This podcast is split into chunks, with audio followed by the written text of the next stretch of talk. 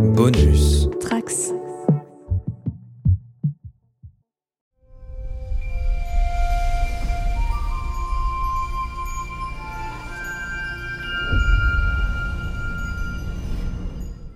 Bonjour à tous les trekkers et trekkies de toutes sortes, je suis le commandeur Guigui et je suis ravi de vous accueillir à bord de la station du Cadran Pop, le podcast sur Star Trek écoutable dans toute la galaxie et sur toutes vos applications de podcast via le flux du coin pop.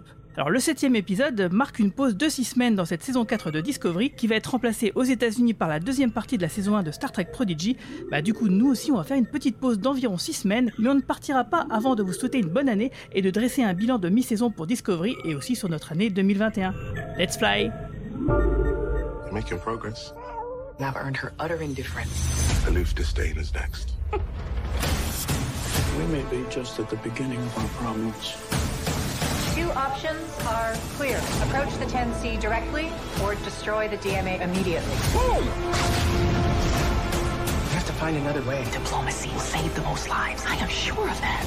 I'm not. The decision we make now will have a profound impact. Working. Et bien sûr, pour parler de ces- ce dernier épisode de cette première partie de saison 4 de Star Trek Discovery, je ne suis pas tout seul car nous voyons le retour du capitaine Manu. Bonjour Manu, comment ça va et bonne année Bonjour tout le monde, bonne année, euh, bonne année à vous, merci. Et ça va, ça va bien, content de vous retrouver, même si j'ai j'ai l'impression que je reviens, il y a la moitié du, du pont qui est soit en arrêt maladie, soit, soit en transport. C'est ça. Là, c'est les deux tiers même carrément.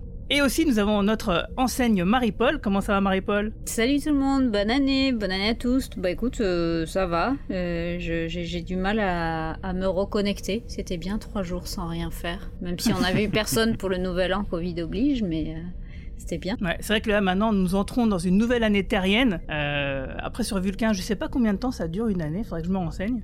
Euh, Sur Nivar. Ouais, sur Nivar maintenant, oui, pardon. Ouais, parce que euh, ça se trouve la nouvelle année, euh, ça tomberait chez nous au mois de juillet, on sait pas, faudrait qu'on se renseigne pour souhaiter la bonne année peut-être de toutes les planètes et donc du coup faire ça dans tous les épisodes. Oui, Mais il faudrait le- les dire en version originale. Ah oui merde, ouais non bon, on va pas faire ça alors alors on est là pour parler du septième épisode euh, donc euh, de la saison 4 de Discovery, mais pas seulement, on va aussi faire un, donc un petit bilan du- de la première partie de, de la saison et aussi de notre bilan de Star Trek 2021 et de ce qu'on attend de Star Trek en 2022. Alors avant de parler de l'épisode justement, on va faire une partie sans spoiler où on va faire dresser notre petit bilan. Donc euh, des premiers sept premiers épisodes de, de Star Trek et ben on va commencer avec toi Manu parce que en fait depuis le début de la reprise de Star Trek Discovery, je crois que t'étais pas dans les podcasts il me semble. Non, Qu'est-ce que j'ai t'en as envoyé une capsule ou deux quand même. Ouais, c'est vrai. euh, bah écoute, euh, ouais, je pense que la- mes derniers avis dans le podcast étaient positifs. En fait, euh, j'ai l'impression que Discovery a tendance à souvent corriger ses défauts en début de saison et après vite oublier ses leçons.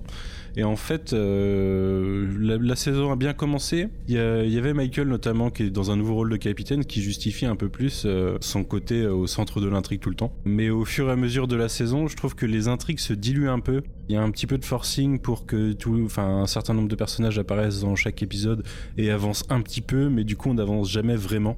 Le personnage le plus caractéristique de ça, c'est Book qui a le droit à un épisode où il a sa, catharsis et les, épisodes d'après c'est des. Je trouve ça un petit peu, ouais, un petit peu long quoi. Ça traîne des pattes de façon non justifiée parce que Star Trek sait faire autrement, je pense. La plupart des séries en fait sa- savent faire autrement, euh, ne, se sentent pas obligés d'utiliser tous les personnages à chaque épisode. Et à côté de ça, euh, bah, on retombe un petit peu dans certains travers euh, qui me saoulent un petit peu. le retour de Michael omniprésente, même quand là c'est plus justifié par son, rôle de capitaine. Et euh, les derniers épisodes, euh, surtout le dernier, moi m'a beaucoup énervé pour ça parce que euh, je trouve ça assez injustifié en fait. L'intrigue peut ne pas se servir d'elle et, euh, et arriver au même but. Je, trouve ça totalement non, non organique et ça me, ça me dérange un petit peu. Après, euh, Bon, euh, il y, a, toujours euh, le schéma un petit peu répétitif de la menace centrale de la saison et il y a un mystère à résoudre et on avance progressivement. Donc ça, euh, je vais pas reprocher à une série d'avoir un schéma narratif, hein, elles, en ont toutes. Mais ouais, je trouve que ça, marche à peu près pour moi dans l'évolution à la fois des personnages et, des intrigues. Je trouve que on est sur des choses intéressantes. Moi, ça réussit à maintenir, euh, maintenir mon intérêt et à, à me faire lancer l'épisode toutes les semaines, euh, ce qui n'était pas forcément euh, évident au début, tout début de la série. Donc euh, je pense qu'on est sur un le même niveau que la saison 3 pour l'instant. Il y, a des, il y a des défauts assez évidents, mais il y a aussi des grandes qualités de, dans l'écriture des personnages principalement. Ok. Et toi, Marie-Paul? Bah, je rejoins pas mal euh, Manu sur le fait qu'on en a un peu marre d'avoir euh, Michael qui est euh, le personnage, euh, sans, elle, on a l'impression que tout va se casser la gueule et que personne ne va pouvoir survivre sans, toutes ces interventions, qu'elles soient, euh, que ce soit au niveau de, de- de- des actions ou, des, paroles et des engagements. Euh, moi, ce que je trouve, enfin, alors oui, les personnages sont, l'impression qu'on a, ils s- ils s'obligent à les mettre pour la majorité, et encore, il en manque, il en manque quelques-uns dans les épisodes. Et en même temps, toi, tu trouves ça long, et moi, je trouve que c'est hyper bâclé au niveau de l'écriture, au niveau des développements. Il y a des choses, bah, on en a déjà parlé euh, sur les épisodes précédents. Il y a des personnages qui mériteraient des écritures, euh, enfin, des explications bien meilleures et qui ont été, comme, je disais sur Twitter, bâclés en deux coups de cuillère à peau.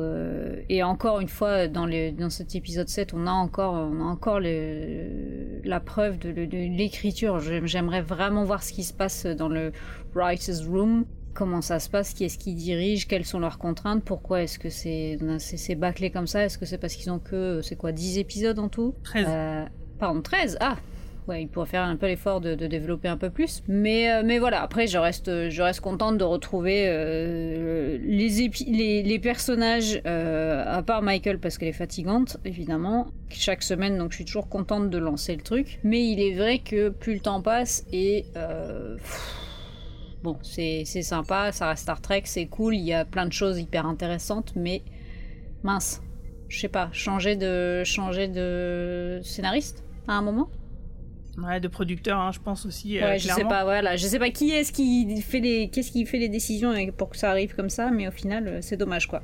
Bah, de toute façon, l'un dans l'autre, euh, soit c'est le producteur qui réécrit derrière et qui salope tout, soit c'est le producteur qui choisit mal ses scénaristes qui ne savent pas écrire. Donc, dans, dans tous les cas, ça reste le producteur le responsable. Quoi. Donc, euh, Ouais, on va, on alors va pas qu'il y, le nommer. il y a des super idées, il y a des super pitchs, il y a des trucs Oui, il y a des bons concepts, intéressants, il y a des bons, enfin tu vois, il y, a- il y a- il y aurait plein de trucs qui pourraient, euh, ça pourrait tout déchirer et au final, bah tu fais ouais bon bah c'est cool, c'était sympa, je suis contente de les retrouver, mais euh, bah pff, ouais allez tiens je vais changer de série, je vais retrouver une autre série où je m'éclate plus quoi. Si je puis me permettre, euh, je voulais rajouter aussi un truc sur cette saison, c'est que l'an dernier, j'avais l'impression qu'on mettait un petit peu plus en avant euh, Detmer, et je trouvais ça intéressant. Cette année, je trouve que le personnage qui s'en tire le mieux pour l'instant, qui est très intéressant, c'est Culbert, qui a le droit à un, vrai arc sur l'ensemble de la saison. On, voit qu'il se redéfinit un petit peu. Je trouve qu'il évolue bien. Stamets aussi, euh, qui, euh, m'a un peu saoulé les autres saisons. Là, je, je trouve qu'il... euh, Alors, à part ce dernier épisode, mais on y reviendra tout à l'heure.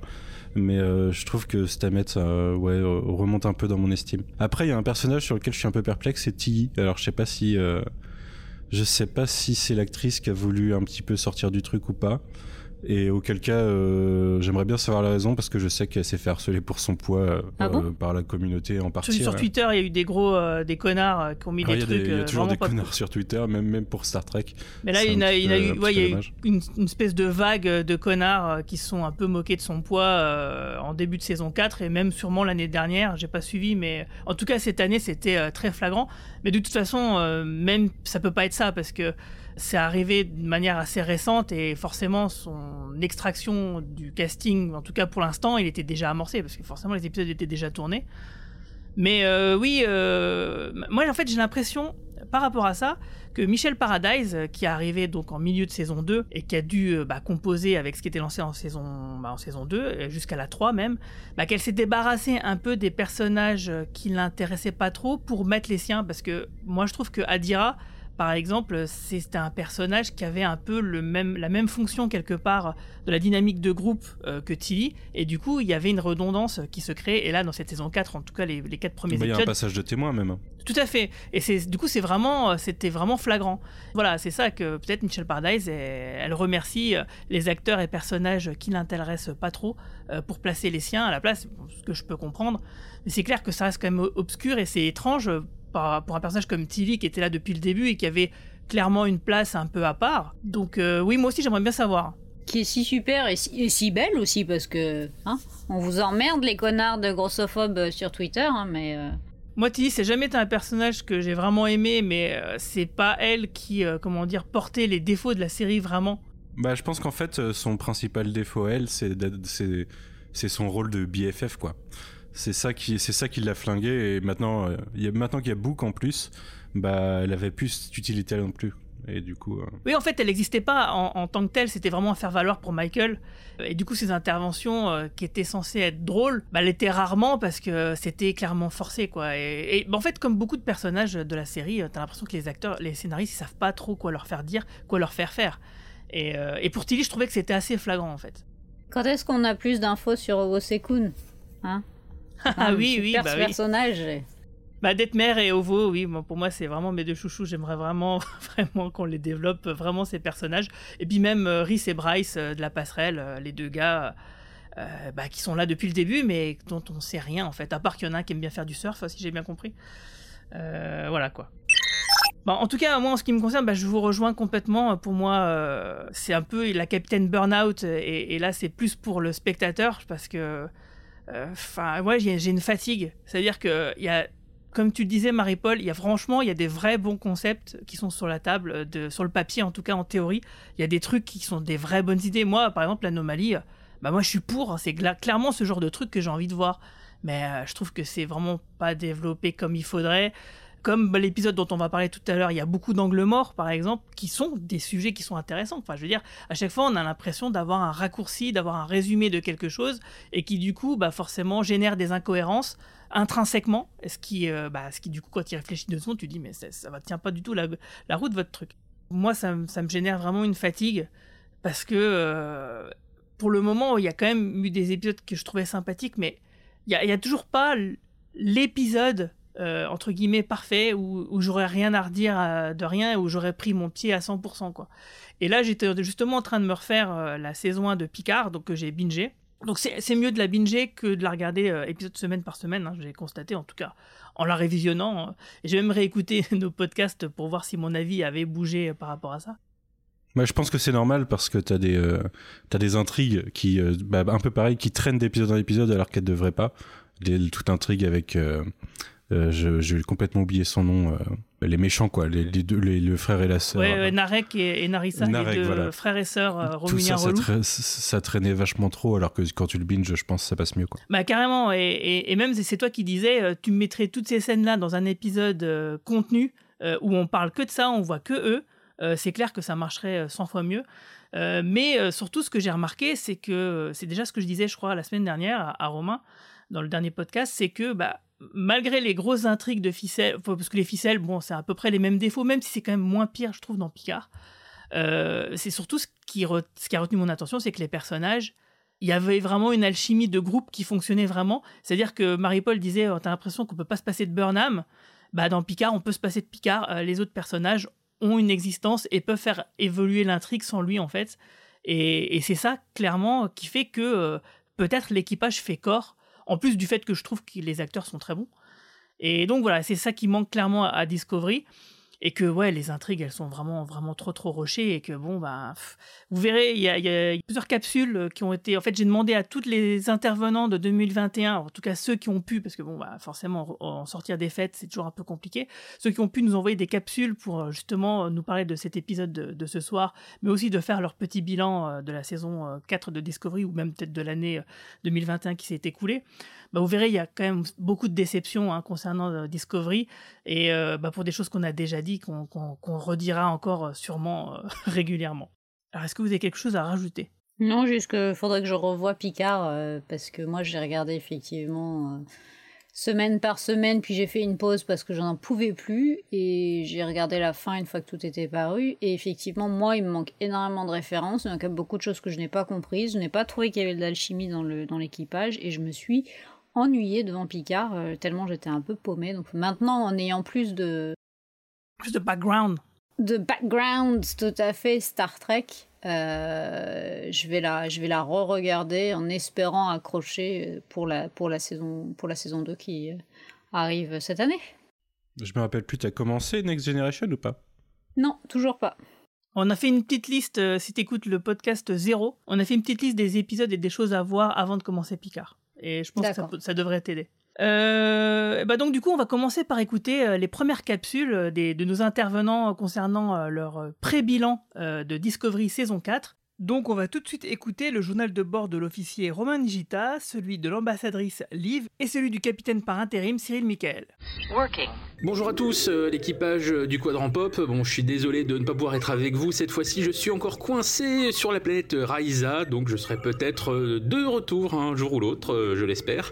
Euh, bah, déjà, une bonne nouvelle année intergalactique à tous les auditeurs de ce podcast et puis bah, à vous tous et vous toutes euh, de l'équipage du Quadrant Pop. Vous vous rendez compte quand même, hein, on est en 2022, plus que 41 ans avant euh, le premier contact avec les Vulcains. J'espère qu'on sera encore tous là pour y assister. Euh, bon, bah, j'étais déjà intervenu avec vous sur les, deux premiers épisodes en, début de saison, donc je vais pas euh, y revenir. Non, je voudrais juste m'attarder sur, le fait que finalement cette saison 4, elle fait bah, ce qu'on aurait attendu de la 3, c'est-à-dire comment est-ce que l'équipage du Disco va s'intégrer dans, dans ce futur, comment ils vont tenter de finalement réunir cette, cette fédération qui n'existe plus? Voilà, moi c'est vraiment tout ce que j'aurais voulu voir dans la saison précédente qui s'est euh, attardé pendant euh, trop longtemps sur cette histoire de, de Burn. C'est vrai que l'anomalie est un peu répétitive euh, par rapport à ça et ça occupe les deux, les deux premiers épisodes, mais finalement, passé ces deux premiers épisodes, on retombe sur des épisodes plus bouclés, plus centrés sur cette nouvelle fédération, et bah ça, ça fait du bien.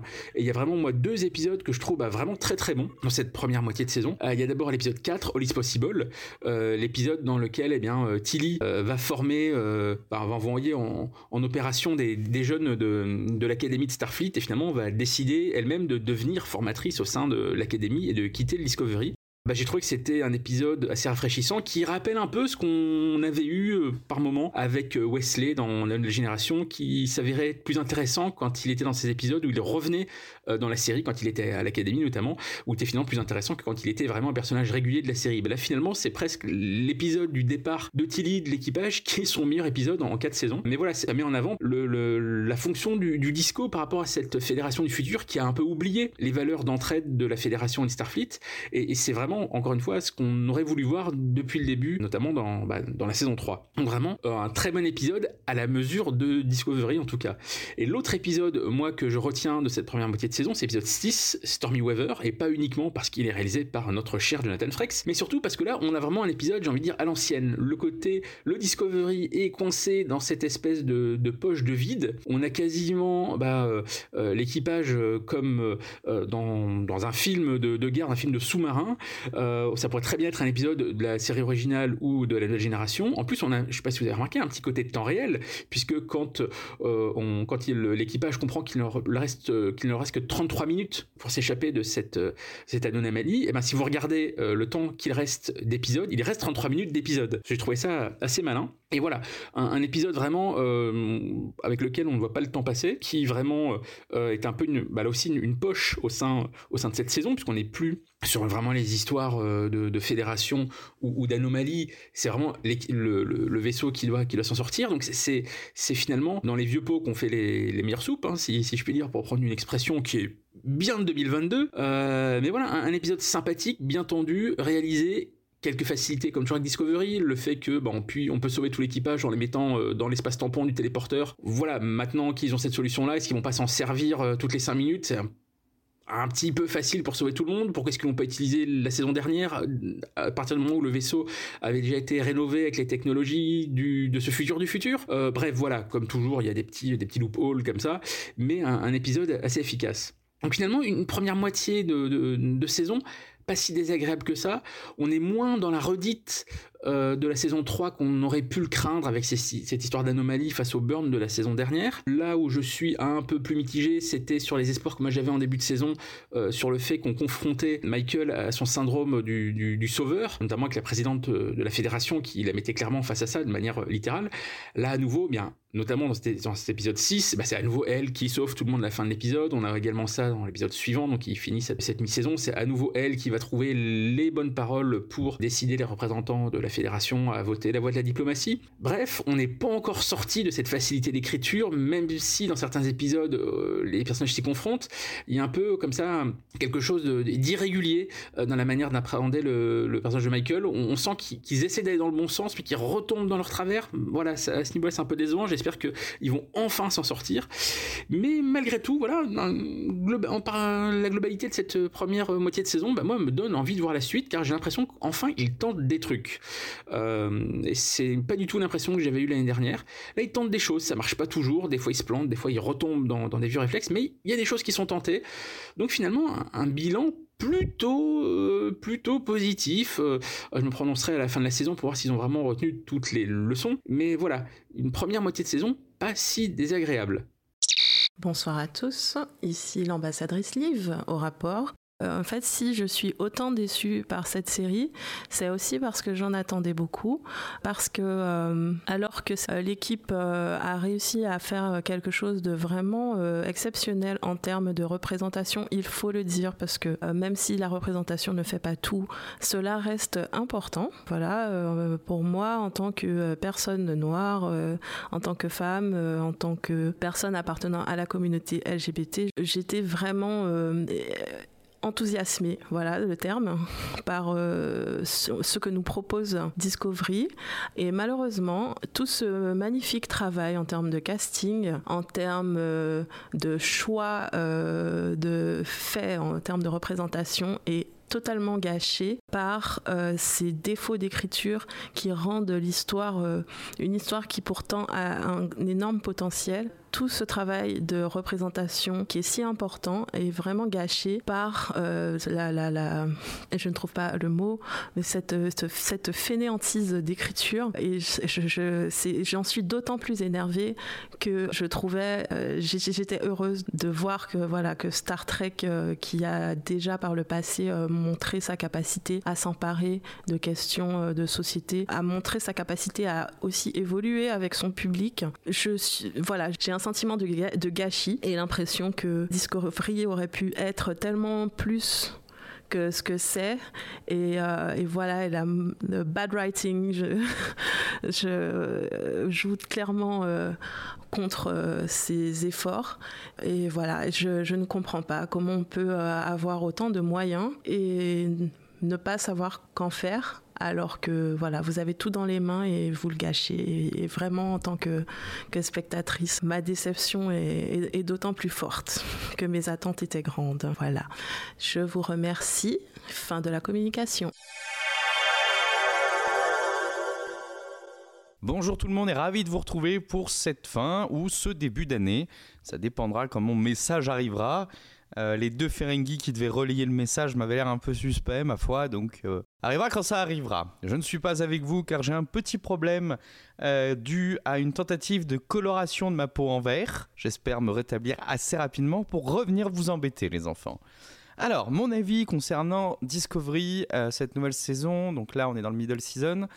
le dernier épisode, pour être franc, je l'ai trouvé relativement agréable. Il y a toujours les défauts inhérents à Discovery, mais j'ai trouvé que euh, les, deux thématiques euh, évoquées, euh, ce côté un peu inside la fédération, ou ce que pourrait être la fédération, avec ce vote, ces délibérations étaient intéressants. Ce côté aussi de tenter de définir ce qui était une nouvelle forme de vie, bah, c'est quelque chose euh, qui nous était donné euh, tel quel la plupart du temps dans Star Trek, où ils découvraient des nouvelles formes de vie, mais on s'était jamais posé la question de comment définir une nouvelle forme de vie, et j'ai trouvé ça très pertinent, la façon dont ça avait été amené. Alors ensuite, et eh ben justement toute la semaine, quand euh, Guigui m'a proposé de venir intervenir, faire une petite capsule, je me suis demandé qu'est-ce que je pensais de cette saison. Et à chaque fois, je me suis dit, ben, je sais pas quoi dire, je sais pas quoi dire, et je me suis rendu compte que ce malaise de pas savoir quoi dire euh, venait du fait qu'en fait, je me retrouve plus dans Discovery. Je me retrouve pas dans cette façon de raconter Star Trek.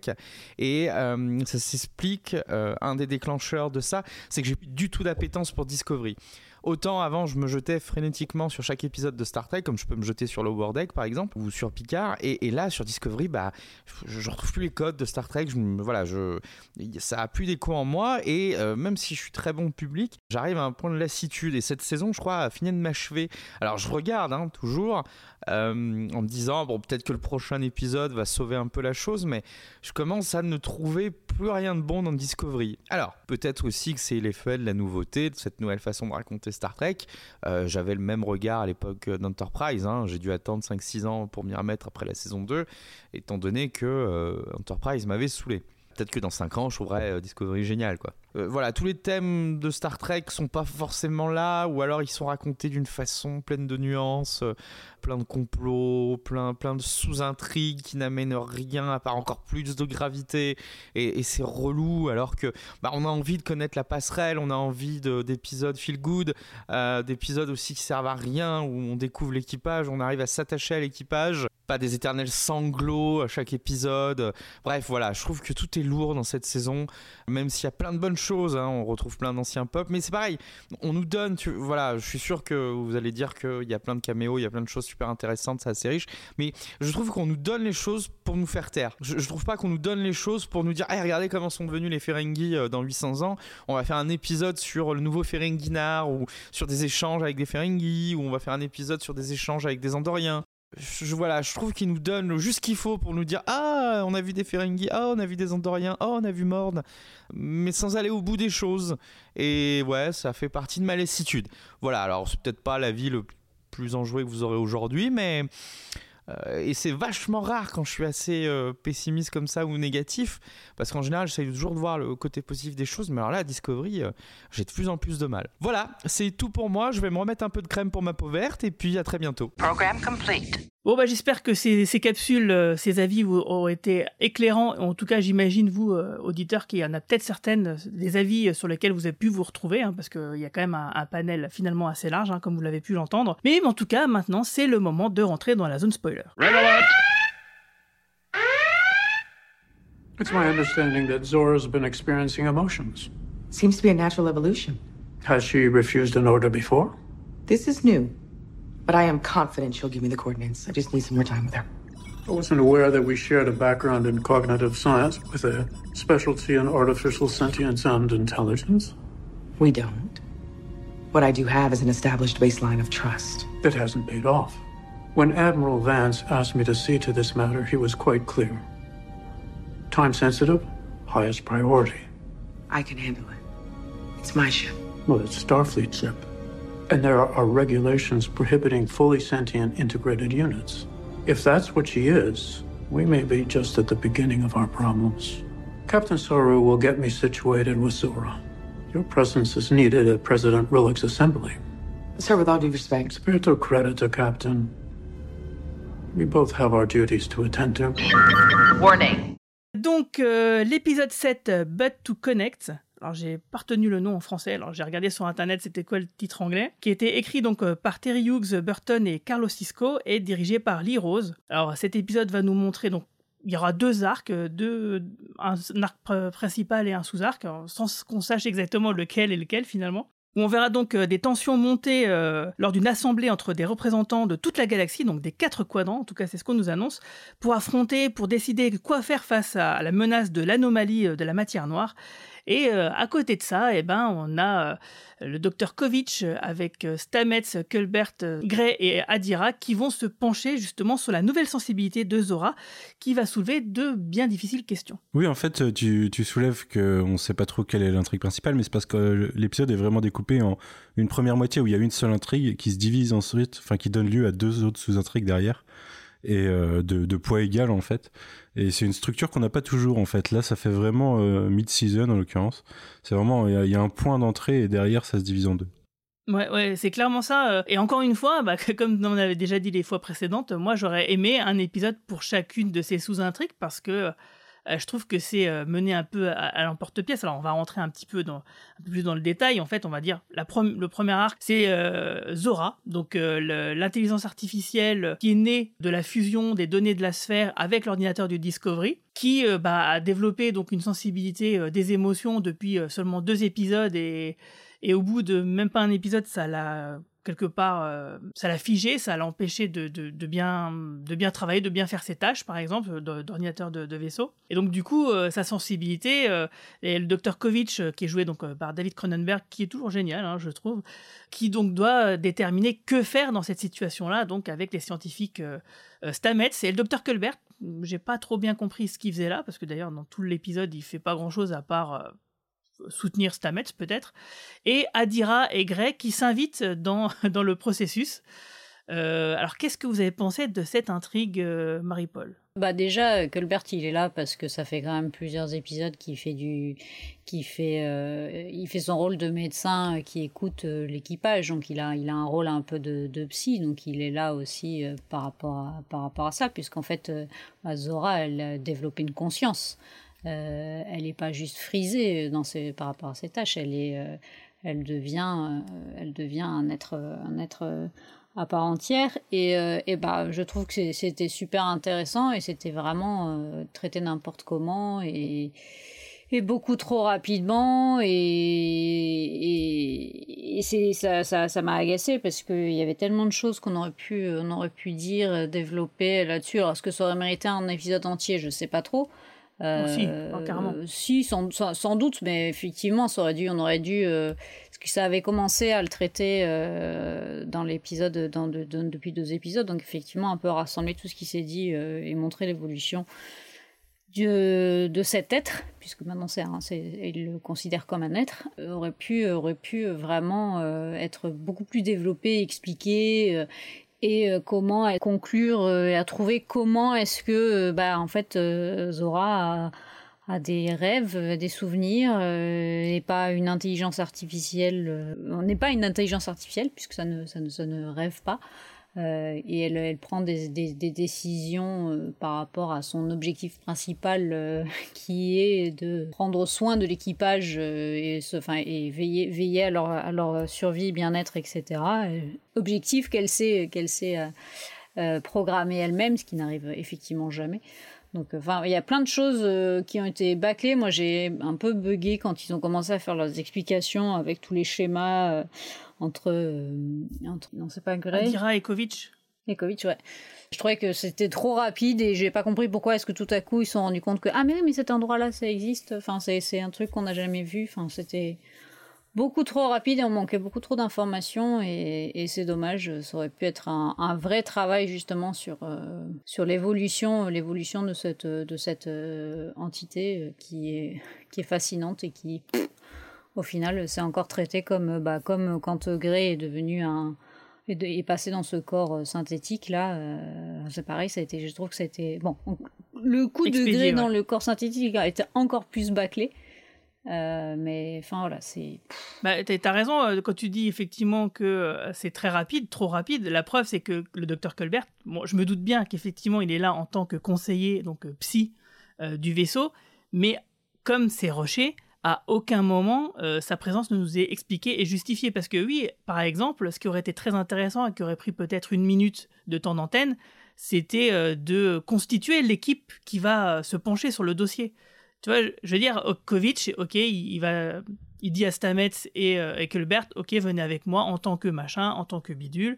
Euh, c'est cohérent, nous expliquer pourquoi, quelle est sa démarche, euh, sa démarche scientifique de qu'est-ce qu'on va faire exactement. à ça, Adira et Gray s'incrustent, clairement.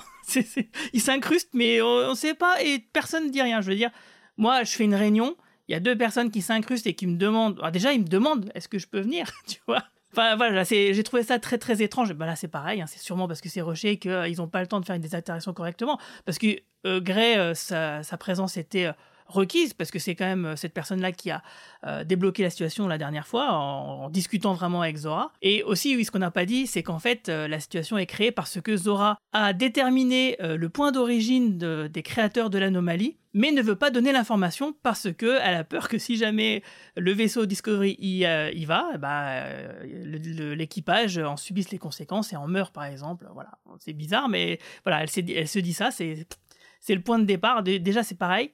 Ça veut dire qu'ils n'ont jamais vraiment posé à la question à, Zora.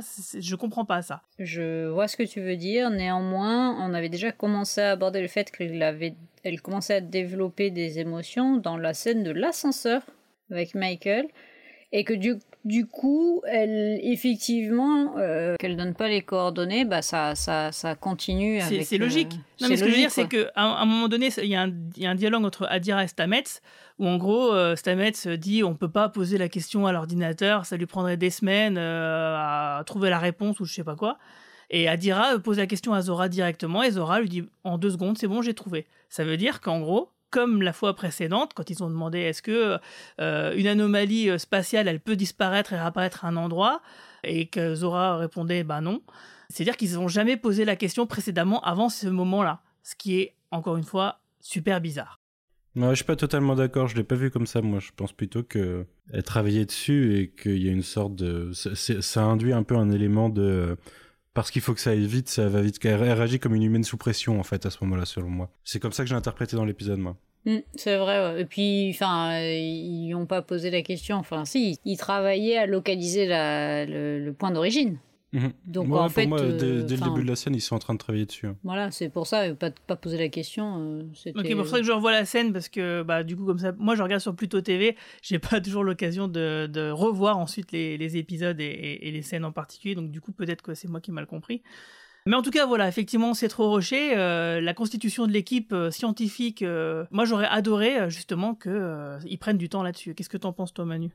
C'est compliqué. J'ai envie de dire que j'ai détesté toute cette intrigue, alors que c'est un concept qui fait partie de des concepts que j'adore. Mais la façon dont ça a été traité, j'ai trouvé ça assez catastrophique. Alors pour répondre, Marie-Paul, au fait que est-ce que ça pourrait prendre tout un épisode, bah ça l'a pris déjà en fait dans Next Generation. Je pense que l'épisode est un peu plombé par le fait que quasiment toutes les intrigues et toutes les réflexions sur l'intelligence artificielle ont été traitées avec data. Il y a 30 ans de ça, 30 ou 40 ans de ça. Donc, euh, donc c'est un, un peu compliqué de- d'essayer de réactualiser ça, en plus avec des concepts, enfin avec des, données, des, connaissances euh, bien plus avancées au- aujourd'hui. Mais du coup, à l'époque, bah, il, le traitait de façon philosophique et logique, et c'est ce qui faisait que c'était euh, bah, que c'était logique en fait, que ça, fonctionnait. Là, moi, ce qui m'a dérangé, c'est que dès, que le problème s'installe de, euh, elle a peur, du coup, elle veut pas donner l'information. la première logique qui m'est venue dans la tête, c'est bah en utilisant la logique, c'est assez simple de lui faire comprendre que euh, tous les tous les gens au bord de- à, bord de- du Discovery euh, sont des sont des êtres vivants, ont, ont, une- ont des émotions, ont des sentiments et ont la même logique qu'elle, mais qui respectent une chaîne de commandement, qui sont ils font partie d'une d'une d'une structure hiérarchique euh, qui a un certain fonctionnement. Il faut il faut y répondre quoi. Et cette logique là, elle est assez facile à faire comprendre à Zora si tu la tentes. Mais en fait ça ça va ça va être leur solution finale à la toute fin de l'épisode de ah du coup euh, on a compris tu es un être vivant. Du coup bah tu vas fonctionner comme nous il faut que tu suives une hiérarchie mais vous pouviez l'expliquer dès le début ça. À, la place euh, je trouve en plus je suis perturbé par le fait que pour moi Kovic euh, la façon dont il a été introduit en saison 3 j'ai j'ai toujours eu le sentiment qu'il y avait il y avait quelque chose de louche avec lui qui a une intrigue qu'on connaît pas encore avec le personnage. Et du coup, j'ai un peu l'impression que c'est un peu un électron libre, une sorte de Mephisto, tu vois, qui viendrait foutre le bordel euh, au, Oh sein, au sein de l'équipage. Mais là, la tête A en plus. Et que peut-être que c'est pour ça qu'il qu'il agit comme ça, mais sinon je trouve pas ça logique du tout. Je trouve que, hum, bah, je le disais, toutes les intrigues autour de ça ont déjà été développées avec Data. Euh, cette, intelligence qui n'arrive pas à voir, euh, à atteindre l'humain parce qu'il lui manque quelque chose, c'est quelque chose qui déjà pour moi me perturbe dans l'idée d'intelligence artificielle où pour euh, pour pas choquer les humains, on va projeter une vision justement humano-centrée de l'intelligence sur ce qu'on veut faire des intelligences artificielles, en oubliant totalement que si nous on fonctionne comme on fonctionne, c'est parce qu'on est organique et que du coup la, la biochimie de notre corps, euh, les, nos ondes cérébrales, euh, la température extérieure influent sur la façon dont on pense, la façon dont on réagit. C'est pour ça qu'on est unique et euh, qu'on n'est pas reproductible en tant qu'intelligence. C'est quelque chose qui est totalement zappé de toutes les intrigues euh, SF de l'intelligence artificielle, mais c'est ce qui nous sépare en fait de la machine techniquement. Et ça, c'est ce qui crée aussi nos faiblesses, nos défauts de mémoire, nos, nos façons, enfin notre, le fait qu'on va pas penser à quelque chose parce qu'il y a quelque chose qui nous perturbe une machine comme Zora, elle devrait pas l'avoir ça. Et même la, la manifestation du subconscient, c'est quelque chose qui est là pour ré- pour réguler la façon dont notre corps fonctionne et notre cerveau fonctionne. C'est pas quelque chose dont une machine a besoin. Donc là, on, on projette, on extrapole sur cette vision humaino-centrée de l'intelligence artificielle, et ça me perturbe vachement parce que ça loupe beaucoup de problématiques. Alors oui, ça amène à un être qui, euh, du coup, est un nouvel être, une- une nouvelle vie. Mais euh, on pouvait y arriver autrement à ça. On pouvait, euh, on pouvait le justifier d'autres façons. Là, ça me fait, c'est vraiment le Deus ex machina en l'occurrence. Je trouve que ouais, toute cette intrigue, elle me dérange vachement dans le côté Star Trek. C'est pour moi, c'est ça répond pas aux, normes de Star Trek dans la logique et dans la science. Et ça ouais, m'a pas mal perturbé. Là où, euh, sur le principe, ça aurait dû être quelque chose de bien. Ça aurait dû être un, nouveau the, the Measure of a Man. Exactement. C'est l'épisode que tu dois regarder justement, Marie-Paul, avant de revoir Picard. Ah, de toute façon, c'est dans la liste que Guigui t'a conseillé tout à l'heure parce que c'est euh, un épisode important sur l'intelligence artificielle euh, au sein de la mythologie Star Trek. Mais euh, ouais, franchement, cette partie d'épisode, je, l'ai survolée. Je suis passé au-dessus parce que dans la forme, euh, ça. Alors, je sais pas si je suis un vieux con ou pas, mais je trouve que il y a quelque chose qui me choque vraiment, quoi. Je pense pas parce que justement, euh, c'est ce que je voulais aborder. Ça fait partie de ce que j'appelle les angles morts euh, de, des réflexions, euh, des, thématiques. Parce que effectivement, tout ce que tu as dit est très juste hein, sur le fait que notre intelligence humaine, elle, découle de notre corps. Donc du coup, une intelligence artificielle, même émergente, bah, comme elle est constituée matériellement différemment de nous, elle peut pas fonctionner de la même manière. C'est pas possible. Et c'est logique. Par contre, du coup, avoir une intelligence artificielle qui interagit, qui réagit et qui est comme Zora, et c'est-à-dire en calquant euh, les émotions humaines, comme ce que cherche à faire Data, mais qu'il a jamais ré- réellement réussi à faire. Du coup, ça, ça c'était intéressant. Mais pour cela, il aurait fallu effectivement dire tout ce que tu viens de dire, Manu. Tout ce que tu viens de dire, ça aurait dû être dit dans l'épisode. Et dire comment ça se fait qu'une intelligence artificielle en arrive à ce stade-là, alors que c'est pas possible normalement. Et, euh, et dire, bon, alors ok, il y a peut-être du mimétisme, il y a peut-être machin, alors peut-être ils trouvent une explication, une justification euh, réelle ou temporaire, ou même qu'ils en trouvent pas, peu importe. Mais en tout cas, euh, cette partie du problème doit être traitée et dite, parce que sinon, c'est effectivement, c'est... euh, bah, c'est l'intelligence artificielle pour les nuls, quoi. C'est, c'est, c'est, ça marche pas, c'est pas possible. C'est vraiment.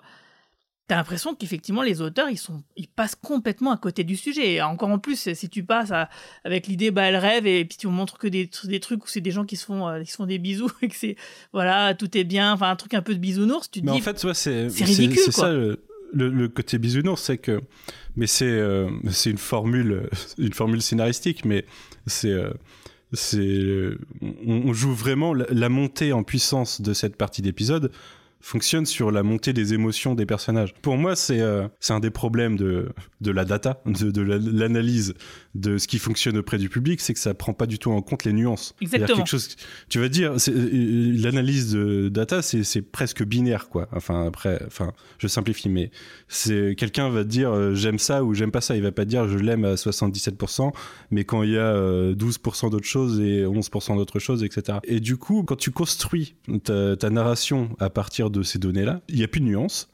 si tu l'as pas compris, en fait, si t'as pas compris ce qui plaisait vraiment au public, si tu fais de l'analyse factuelle, tu perds, euh, tu, tu perds ce, je sais pas, euh, pour, euh, pour citer République, la, la petite, mince, non, c'était quoi? Supplément d'âme. Euh, le, le supplément d'âme, voilà, tu perds le supplément d'âme qui fait que ça fonctionne en fait. Mais euh, et, et du coup, bah ça, ça fait, que- enfin pour moi, c'est plus organique du tout. Ça, ça me sort de l'épisode parce que je vois la formule et que ça m'énerve. Oui, et puis surtout, euh, c'est, ça n'a du coup rien de cohérent dans l'histoire, dans l'univers de Star Trek, et puis même, je veux dire, euh, au niveau de l'intelligence des spectateurs, euh, c'est, ça va pas du tout, quoi. D'ailleurs, je me, je me posais une question, mais l'épisode, euh, enfin le webisode Calypso Oui. de entre saison 1 et 2, je crois, c'est bien Zora déjà l'ordinateur du Discovery. Mais elle est différente, elle a pas cette intelligence émotionnelle. Elle, c'est une intelligence, mais on a, elle a pas. Si, si, parce Oui, qu'elle est un peu amoureuse euh, du gars, donc euh, Oui, on peut dire qu'elle oui, en est mais, au même euh, point.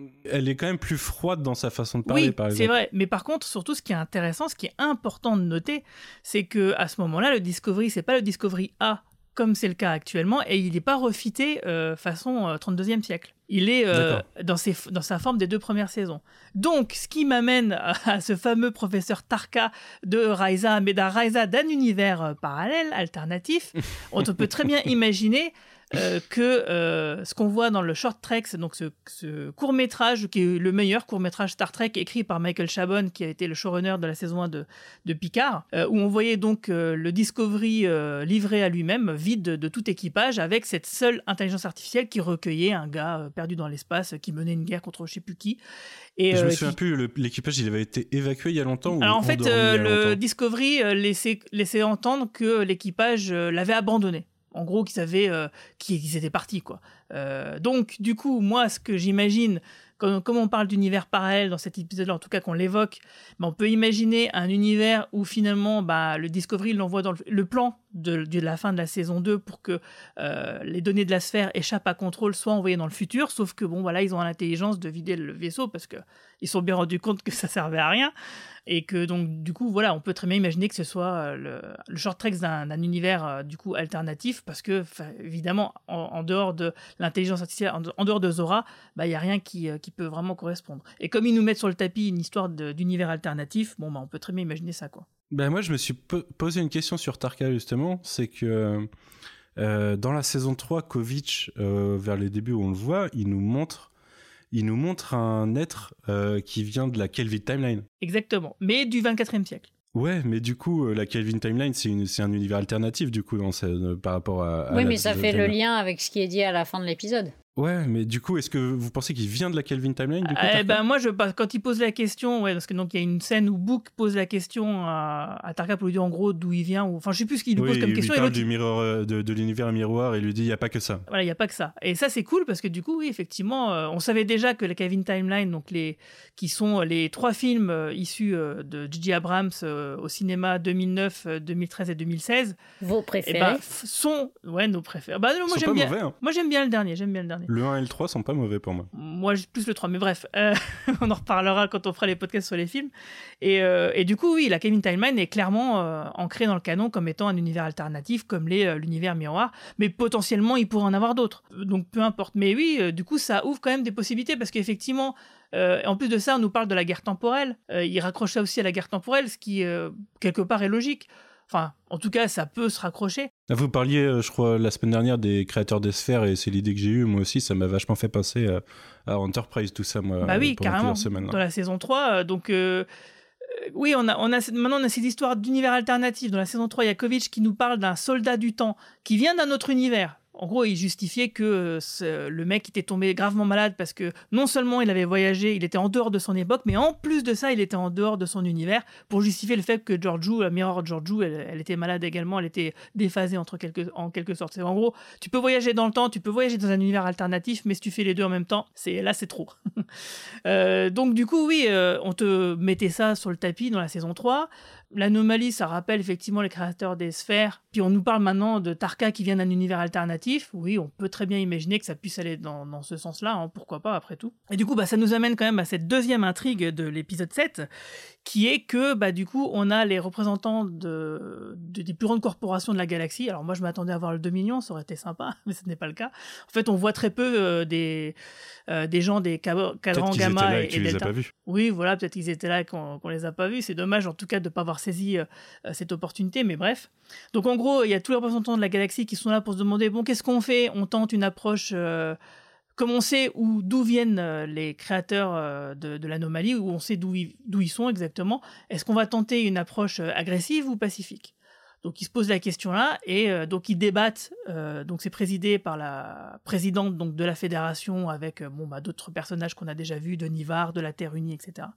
Et de Michael Burnham, c'est pas trop en, en- tant que quoi, si ce n'est capitaine de Discovery, mais je veux dire c'est en gros c'est comme sa, sa présence là, c'est comme si tu avais un général de l'armée de terre qui débattait à l'Assemblée nationale d'une loi à voter par exemple. Tu je veux dire c'est quand il réfléchit, ça n'a pas trop de sens d'avoir sa pré... Oui, si en, tant ça- que témoin, en tant ça que me fait penser qu'il y a même pas le, il y a même pas le chef. L'amiral. euh, L'amiral, ouais.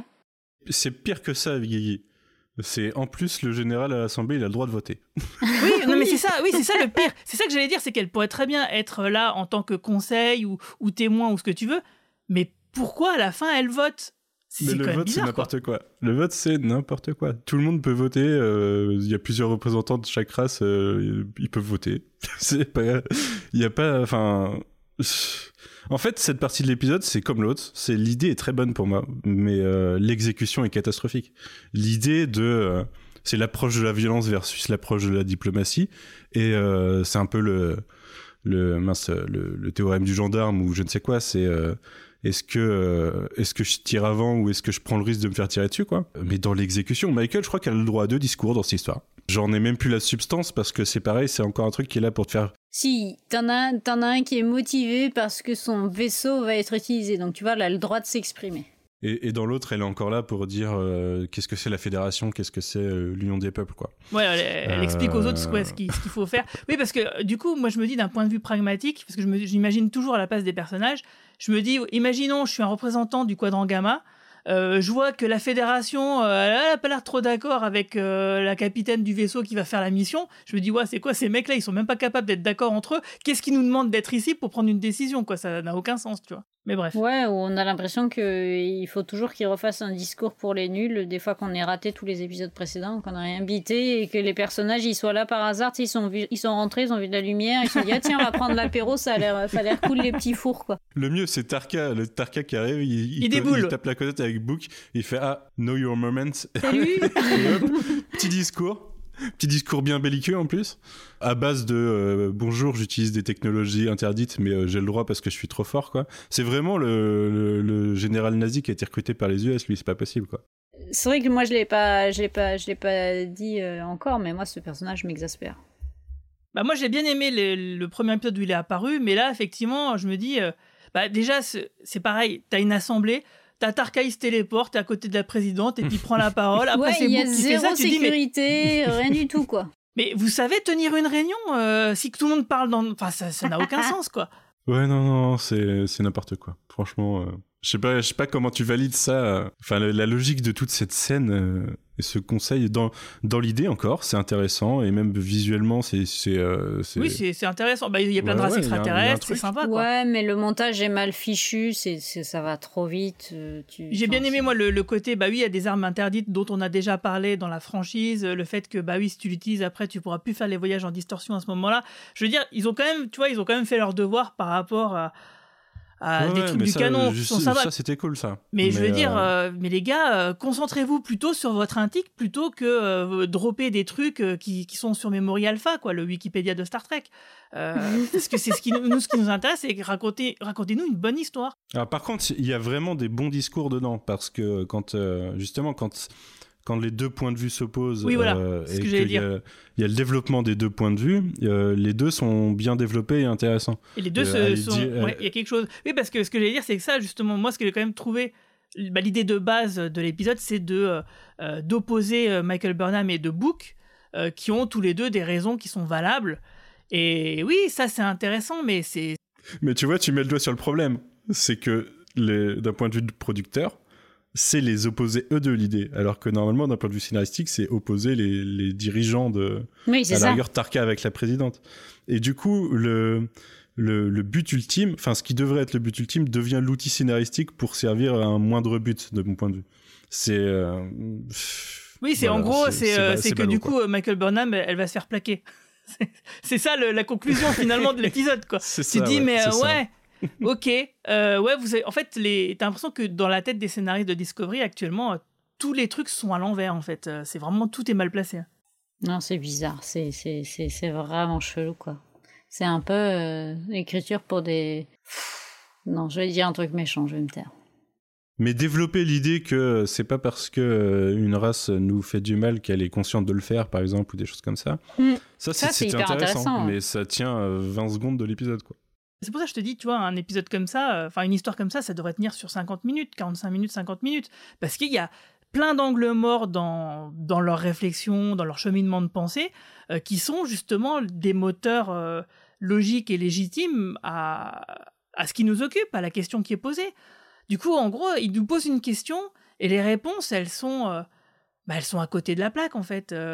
Sauf on, arrive à un but ultime de scénariste, mais en, clairement, t'as l'impression que c'est que ça, qu'une ficelle pour euh, faire avancer, euh, avancer leur saison. Et pff, du coup, ouais, ça, ça va pas du tout.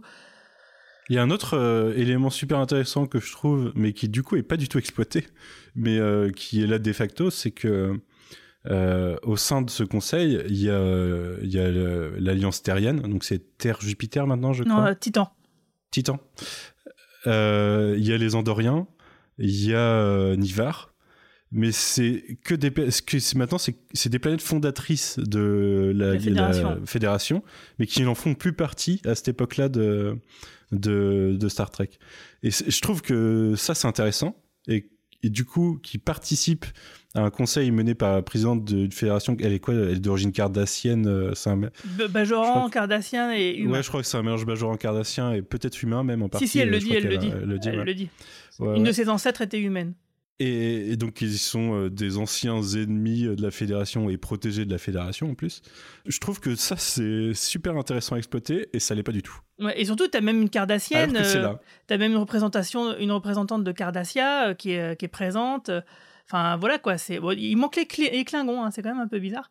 Euh, mais sinon, oui, tu as plein de races extraterrestres euh, qu'on a déjà vues dans la série qui ne font plus partie de la, la fédération. Et, et effectivement, d'avoir une espèce de grosse réunion. euh, en dehors de la fédération qui, euh, bah, qui fédère toute la galaxie, parce qu'ils disent bien, c'est des représentants des quatre cadrans, quoi. Donc là, c'est vraiment la Voie lactée dans son ensemble, dans son entièreté. Ouais, parce qu'en plus ça, et ça, ça fédère aussi euh, le lore de toutes les anciennes séries quasiment.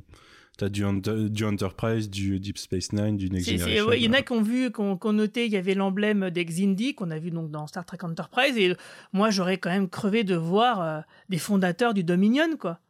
Je veux dire, euh, c'est quand même des gros représentants euh, du cadran gamma. euh, Enfin, c'est bizarre de pas les voir.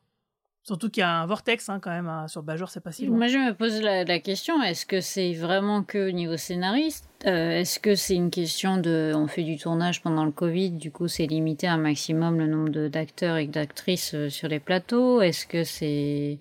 Enfin, voilà, pense que c'est- ça, ça On le joue, sent hein. sur Gennaro ça d'ailleurs. Quoi, t'as dit quoi, Manu? Enfin, Tig Notaro et son personnage. Oui, elle est- on avait l'impression qu'elle était complètement déconnectée, mais effectivement, l'actrice fait très attention au Covid et elle joue toute seule euh, et c'est rajouté ensuite. euh, c'est dans l'épisode dans l'épisode précédent de celui-ci. euh, Et du coup, elle est complètement en retrait cette saison, on la voit quasiment Ouais, c'est pas. dommage. Ce qui est dommage parce que c'est quand même une super actrice, actrice. ouais. hein. Ouais. Euh, voilà, donc je me pose la question est-ce qu'il n'y a pas aussi, euh, il y a pas aussi cette question-là de c'est le Covid, euh, du coup on limite? Est-ce que les mecs qu'on voit euh, dans les étages inférieurs, c'est que de, c'est que du, c'est que de l'incruste euh, des images Bah non, mais de regarde, enfin, ils ont tous des prothèses, ils ont tous des gros masques. Donc là, je pense que c'est Covid friendly. Et d'ailleurs, je sais pas si t'as remarqué, t'as beaucoup de races extraterrestres qui ont des gants maintenant euh, qui sont greffés à leur uniforme, ce qui est aussi Covid friendly. Euh, donc ils ont des astuces comme ça par rapport au make-up euh, qui font que. Et puis sûrement que oui, t'as des choses qui peuvent être tournées séparément. Et puis avec les effets spéciaux, tu fais comme si tout le monde était dans la même pièce. Ouais, et, c'est vrai. et ça marche très bien. Donc euh, oui, je pense que c'est une difficulté pour. euh, pour le tournage, pour la production, mais en termes d'écriture de scénario, je pense pas que ce soit ça qui les gêne. Hmm, non, non, je pense j'aimerais pas bien non plus, savoir mais ce bon, que c'est une question que je me pose, donc je la, je la pose à haute voix, mais. Je m'autocorrige, c'est Reno son personnage. Reno, ouais. Jet Reno, ouais. Avant de conclure nos discussions euh, sur cet épisode 7, nous allons écouter les journaux de bord de l'ambassadrice Liv, de l'officier Roman Gita, de la lieutenant Marina et de Monsieur Raduca pour savoir ce qu'ils pensent eux aussi de ce fameux épisode 7. Working. Ici l'ambassadrice Liv au rapport pour ce septième épisode de la saison 4 de Star Trek Discovery. Alors n'y allons pas par quatre chemins. Globalement, un épisode très décevant, pour ne pas dire plus. Euh, je suis personnellement ressortie très énervée du visionnage euh, de ce septième épisode, car j'attendais beaucoup suite euh, à un début de saison assez prometteur. Malheureusement, encore une fois, nous avons affaire à de la précipitation, trop d'éléments dans un seul épisode, alors que les différents arcs auraient mérité quasiment tous quasiment un épisode chacun. Là, encore une fois, euh, les choses sont précipitées, ce qui donne une, euh, impression euh, globale que les personnages prennent des décisions irréfléchies et, peu motivées, alors que potentiellement elles auraient des raisons d'agir telles qu'elles le font, mais en fait, les choses ne nous sont pas montrées à l'écran. Et globalement, en fait, je le ressens un peu comme un, un manque de respect envers les personnages. L'exemple de euh, donc qui va choisir de retourner sur Trill, c'est quelque chose auquel on aurait pu s'attendre, mais malheureusement, euh, le personnage de Grey n'a a été euh, complètement laissé de côté, pas développé, et donc on se retrouve avec une décision euh, logique, mais euh, très mal amenée. Et alors que ce personnage en lui-même, de par son existence même, euh, était l'occasion de soulever des questions euh, très intéressantes sur euh, la notion de conscience, la notion de d'être vivant, euh, qu'est-ce que ça signifie d'avoir une existence euh, dans ce monde. une histoire qui pouvait être euh, croisée avec euh, le développement de l'arc euh, de Zora qui développe sa, propre conscience et qui, qui, est une sorte de forme de vie autogénérée. C'est profondément intéressant, mais malheureusement, euh, euh, je ne sais pas, on dirait que, que ça n'intéresse pas. Euh, alors, soit ils n'ont pas le temps de, de développer les, les, histoires telles qu'ils le souhaiteraient, ou soit ils sont feignants et ne le font pas. Mais je suis vraiment déçue. Il y avait, il y avait vraiment de quoi développer des sujets, en plus, des, vrais sujets de SF euh, voilà, qui ne, bah, voilà, on nous laisse, on nous laisse euh, comme ça euh, devant le fait accompli, et puis c'est à nous de, de, de nous faire notre histoire dans notre tête. Mais je ne suis pas d'accord, voilà. Et que dire de cette décision de Book de suivre un, type dont on ne sait rien, qui sort de, des dispositifs, des inventions technologiques de sa poche Book qui suit Arca, je suis désolée. Alors pourquoi pas, mais, mais, mais pas comme ça. Enfin, on a l'impression qu'il prend sa décision en cinq minutes. Euh, je suis désolée, ce n'est pas crédible, pas crédible. Euh, et puis euh, comment comment expliquez-moi comment ce, Tarka euh, qui serait plus malin que tout le monde aurait réussi à trouver un moyen de fabriquer un, moteur sporique portable alors que tous les scientifiques de la galaxie s'échinent à résoudre le problème de, de l'opérateur. Voilà, je, je m'arrête là. Je pense que vous aurez compris que cet épisode m'a profondément déplu.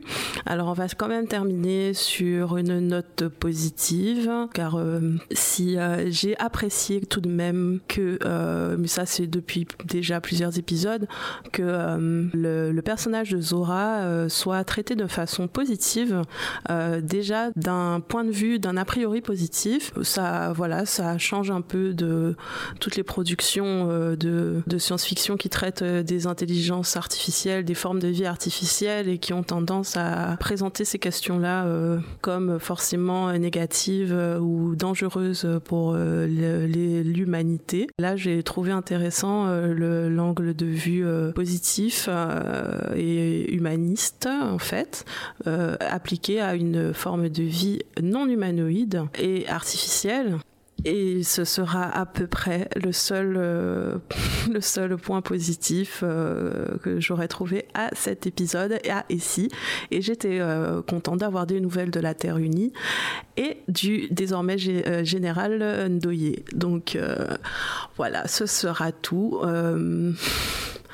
Est-ce qu'on attend février avec impatience? Bien, voilà, comme j'aime terminer ce que je commence, euh, évidemment, je voudrais voir la suite. Et puis ça reste Star Trek, donc euh, voilà, je regarderai.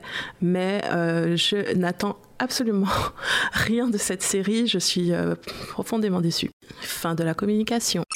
Bon, on m'a demandé de vous donner mon avis euh, sur le dernier épisode en date de Discovery, donc l'épisode 7 de la saison 4 qui s'intitule But to Connect. Euh, bah, Qu'est-ce qu'il y a à connecter dans cet épisode? Eh ben, pas grand-chose euh, finalement, selon moi. Hum, les thématiques sont dans l'absolu ultra intéressantes. On parle d'un côté bah, de la reconnaissance d'une intelligence artificielle et de l'autre bah, de la diplomatie contre la guerre. Ces deux thématiques sont quand même très souvent rencontrées dans Star Trek et donnent des choses absolument prodigieuse. Et là, on a surtout affaire à du, du, bah, bah, du blabla.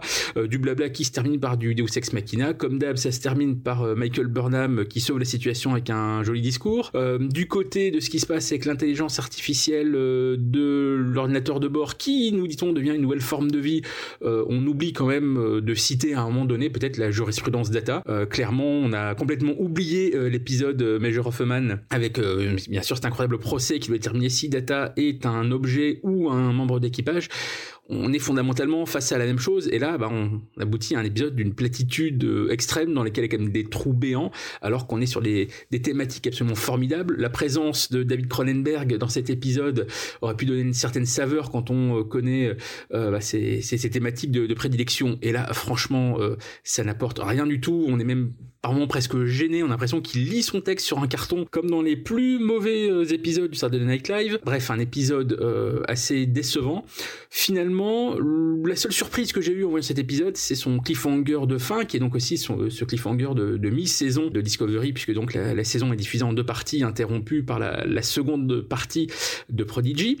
Bref, ce cliffhanger, bah, moi je m'attendais à une surprise sur bah, l'identité peut-être de ceux qui sont derrière l'anomalie. Non, pas du tout. On est sur un cliffhanger finalement beaucoup plus personnel au niveau des personnages. C'est donc la, trahison de Book qui sous-tend ce, ce, cliffhanger. En effet, bah, retour à la dynamique, le fait que Michael est le personnage central de la série et donc sa relation avec Book.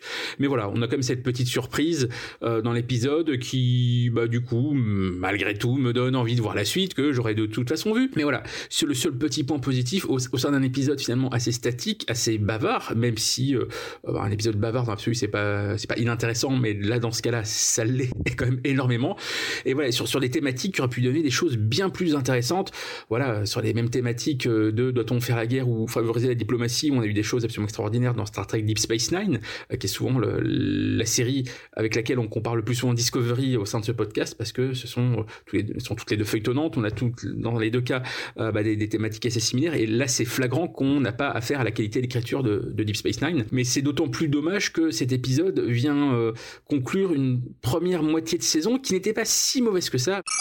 Alors je veux dire que j'aime bien Discovery. C'est une série que je trouve très agréable à suivre avec de très bons concepts.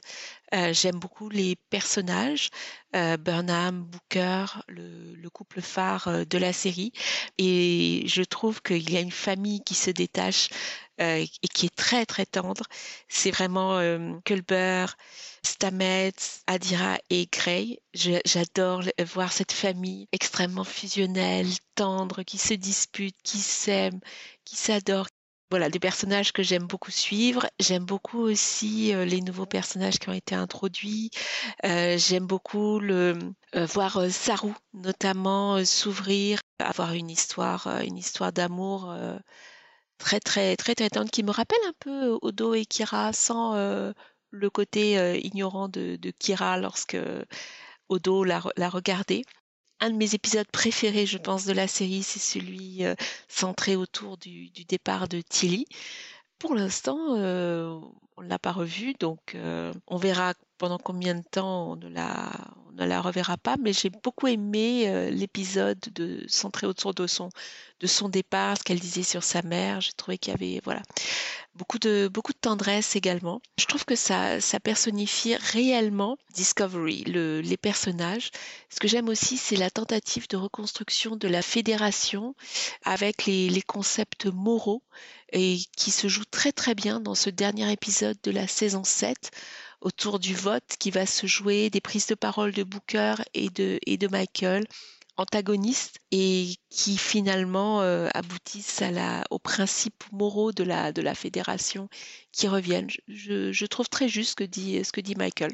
Par contre, euh, il y a une chose qui m'a énervé dans ce dernier épisode, ce n'est pas la partie sur l'intelligence artificielle, parce que ça, c'est très bien qu'une intelligence artificielle qui évolue, qui prenne vie, qui soit une femme, euh, qui ne soit pas hystérique, euh, et finalement qui ne se révèle pas euh, un personnage négatif. Donc Zora est finalement plutôt intéressante. Ce que je regrette juste, c'est que ce soit beaucoup trop rapide pour la naissance d'une intelligence artificielle et le passage aux émotions. Moi, je recommande toujours Destination vide de, euh, Frank Herbert, l'auteur de Dune, qui est euh, extraordinaire. Non, non, là, ce que je trouve extrêmement négatif, c'est le Deux, euh, l'espèce de personnage euh, méchant, méchant, qui murmure à l'oreille de Booker pour l'attirer du côté obscur. Il m'a énormément rappelé le personnage joué par Jace Reimar, Mayer de son petit nom dans Battlestar Galactica qui conseillait Zarek et qui était vraiment méchant et même de l'avis des, des auteurs euh, n'avait aucune qualité rédemptrice. C'est un peu pareil pour ce personnage. Donc voilà, juste le, côté méchant méchant.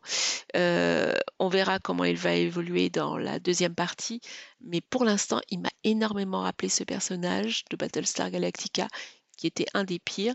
Et euh, voilà, c'est mon seul regret. Je trouve que les, Sinon, le défaut principal de la série, c'est réellement que les auteurs euh, écrivent trop vite, euh, ne, se plongent pas assez dans les histoires. Ils sont bons dans certains personnages, mais dans certains développements scénaristiques, ce n'est pas au niveau. Donc euh, voilà, petit point à améliorer. Mais sinon, j'attends la deuxième partie et oui, je la regarderai avec plaisir.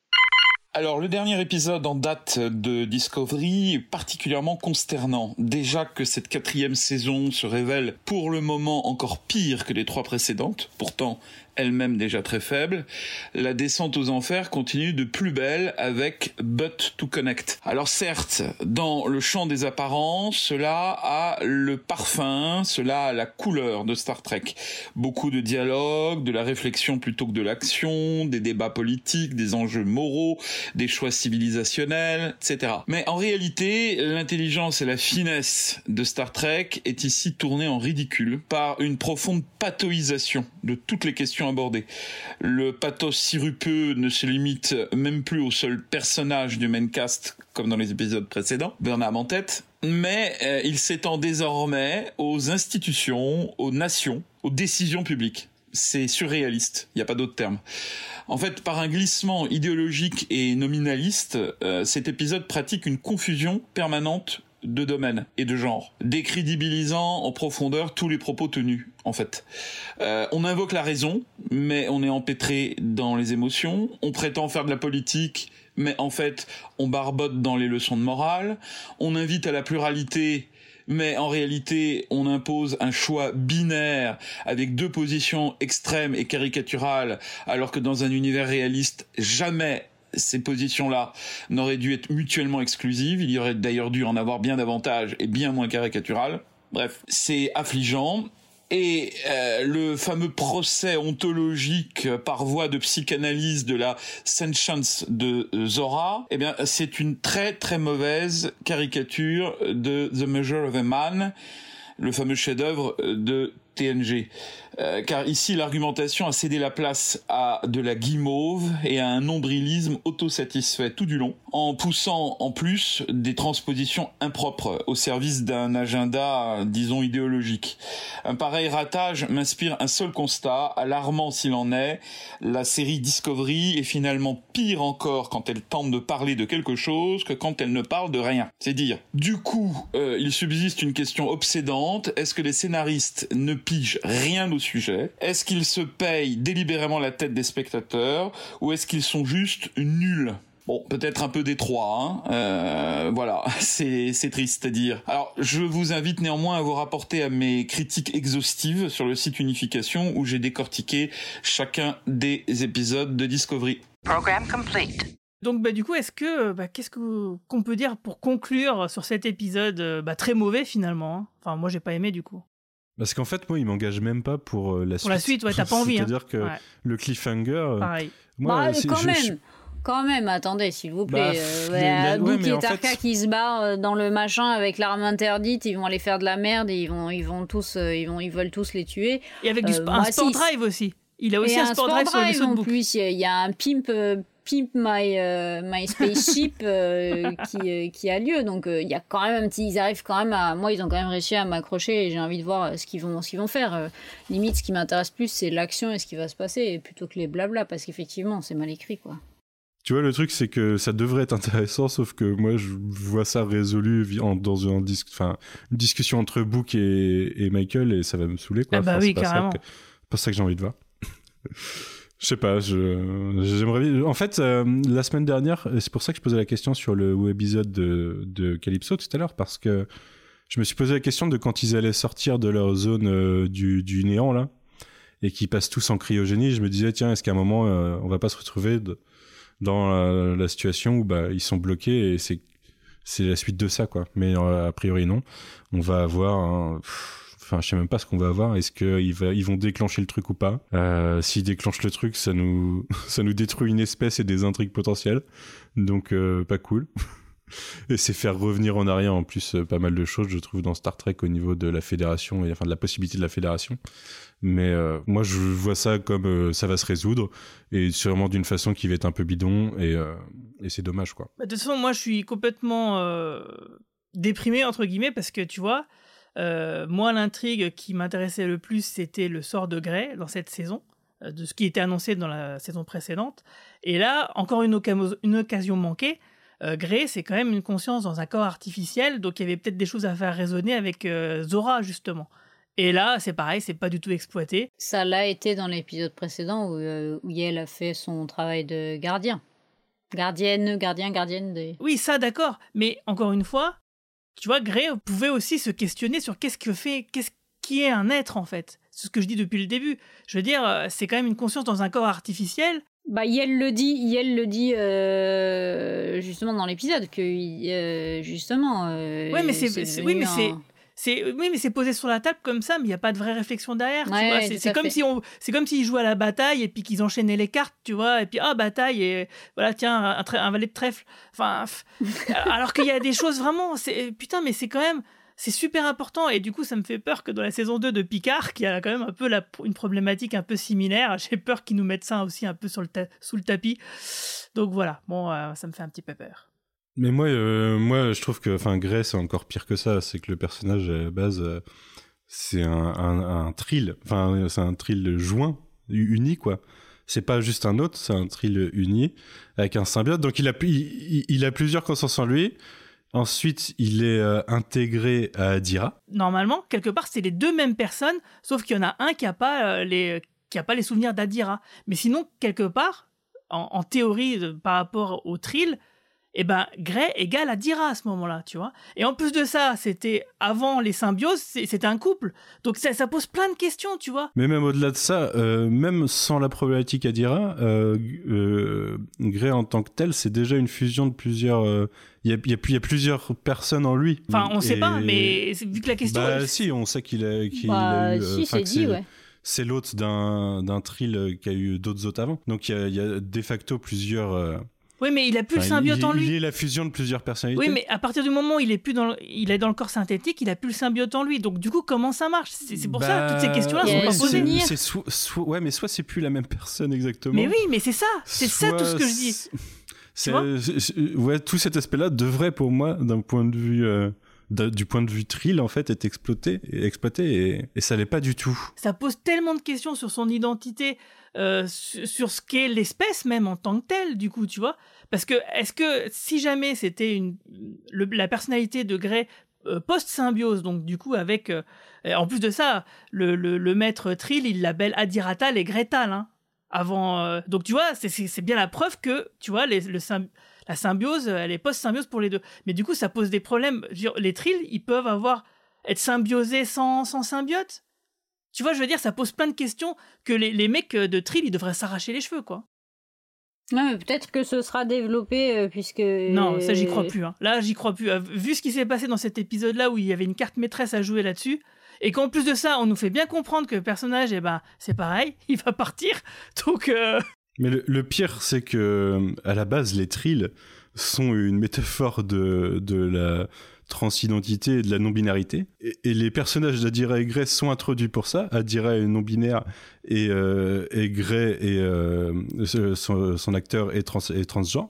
Et c'est pas exploité. Enfin, c'est. euh, Ça l'était, ça l'était, ça l'était plus dans les saisons précédentes. Là, c'est catastrophique là. Ça l'a été deux épisodes. Je comprends pas pourquoi. euh, Justement, il y a un moment, il y a la production qui a voulu mettre ça en avant, mais euh, je sais pas, qui est revenu en arrière et quelqu'un qui a changé d'idée ou pas.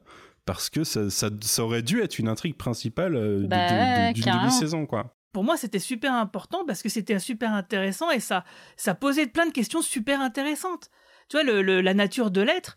Mais quel- parce que, ouais, quelque part, euh, Adira et Grey, c'était une sorte de clone quelque part. Enfin, il y avait, tu vois, il y a un miroir, il y a quelque chose de, de métaphysiquement euh, super important que, ouais, tu pouvais faire plein de- un double épisode rien que sur son transfert de corps, par exemple.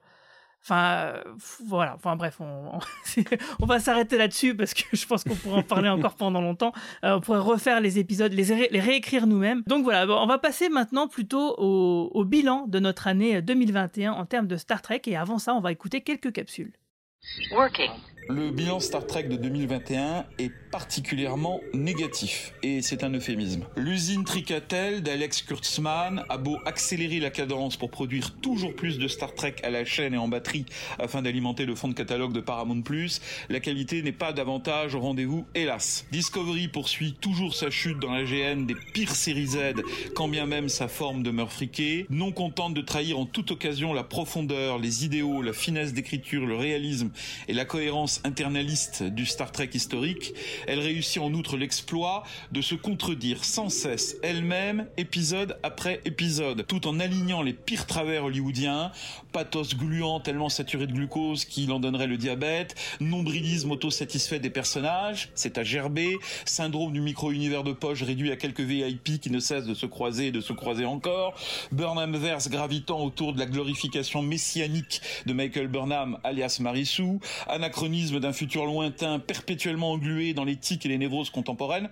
infligeant donc une date de péremption à la série, transposition simpliste de l'actualité, immaturité générale faisant passer ce 32e siècle pour une idiocratie, et en l'occurrence une idiocratie qui attend passivement la sébile tendue des sauveurs accusant un millénaire de retard, laissez-moi rire, et aussi perpétuation des pires clichés nauséabonds, tout en essayant de se faire passer pour une série à la pointe du wokisme. En l'occurrence, des personnages féminins qui passent leur temps à larmoyer, des personnages homosexuels et féminés, personnages non binaires, autocentrés, narcissiques, tabous des unions mixtes qui n'ont toujours pas été dépassés, enfin un vrai catalogue de tous les écueils réactionnaires, ce qui craint quand même en 2021. Bref, on en arrive à une situation où les productions Kurtzman représentent ce qui existe de pire en audiovisuel aujourd'hui, en dépit d'une production value pourtant opulente.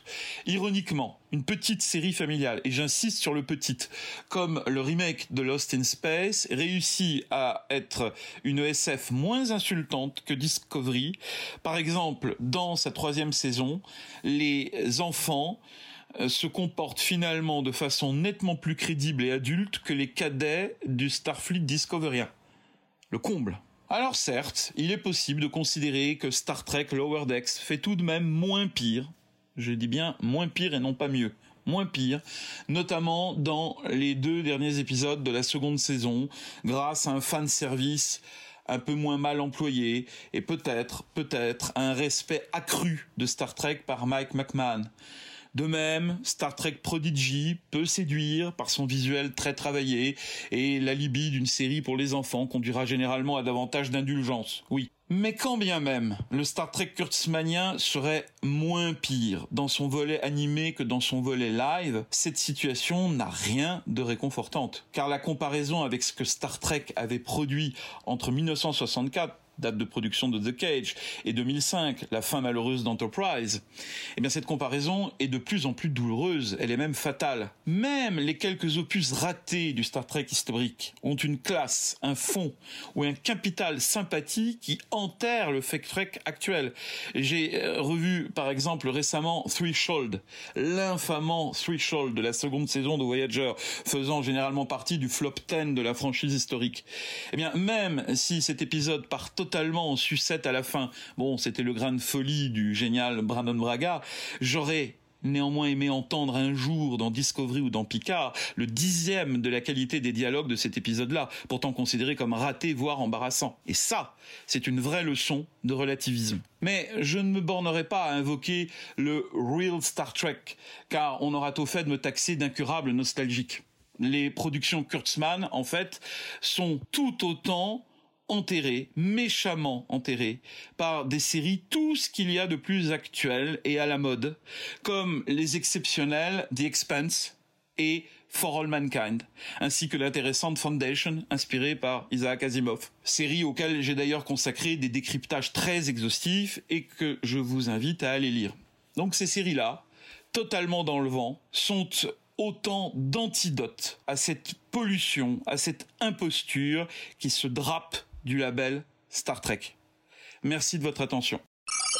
Et c'est encore moi. Euh, cette fois-ci, vous m'avez demandé euh, de donner un petit peu mon avis sur euh, l'année 2021 en Star Trek, parce que c'est vrai qu'il s'est passé énormément de choses pour nous passionnés de, de, Star Trek. Je pense qu'on n'a pas vécu une année comme ça depuis, depuis bien longtemps. Si je récapitule, on a quand même eu le dernier épisode de la saison 3 Discovery, bah, c'était en 2021, c'était le, le 7 janvier, même si fondamentalement on peut dire que la saison 3 c'était plutôt 2020, mais quand même on a eu le final le 7 janvier. On a eu la saison 2 de, de Lower Decks on a eu la première moitié de la saison 1 de Prodigy, on a eu bah, donc évidemment la première moitié de la saison 4 euh, de Discovery, on a eu quand même pas mal d'infos sur les projets à venir et notamment euh, bah, le fait qu'il y a un nouveau film avec un nouveau projet qu'on ne connaît toujours pas mais qui devrait se tourner l'année prochaine pour sortir, enfin qui devrait se tourner en 2022 pour sortir en, en 2023, donc l'année prochaine. Donc quand même une année 2021 très dense, un peu inégal, mais, euh, mais très très dense, donc avec beaucoup de choses à, beaucoup de choses à dire. Euh, le final de la saison 3 de Discovery était... Euh, à l'image de la saison 3, mitigé, enthousiasmant, plein d'effets spéciaux, très dynamique, etc plutôt réussi, parce qu'en plus c'est un, double épisode fondamentalement, euh, mais voilà, qui venait conclure une saison en, demi-teinte, mais bon voilà, avec euh, Discovery, euh, on en a un, peu l'habitude, je m'étendrai pas plus, parce que j'en ai parlé dans, dans une autre capsule. La saison 2 de Lower Decks, c'est clairement bah, ce qui a été de plus enthousiasmant cette année, lors de l'année 2021 en ce qui concerne Star Trek. Clairement une saison qui a su euh, tirer les leçons de, la saison 1, qui a optimisé son, format, euh, qui a su aller plus loin dans ses personnages, dans ses références, qui a assumé son côté série euh, pour adultes et pas du tout dessin animé pour enfants. On l'a vu avec certaines scènes dont on se souvient tous, notamment ce Boimler jambes écartées avec un carton noir qui cache ses parties intimes, n'est-ce pas? Donc voilà, le World saison 2, bah, c'était une saison qui montait en puissance, qui était vraiment une série qui, a enfin trouvé son ton et son identité. Et quant à Prodigy, plutôt une bonne surprise.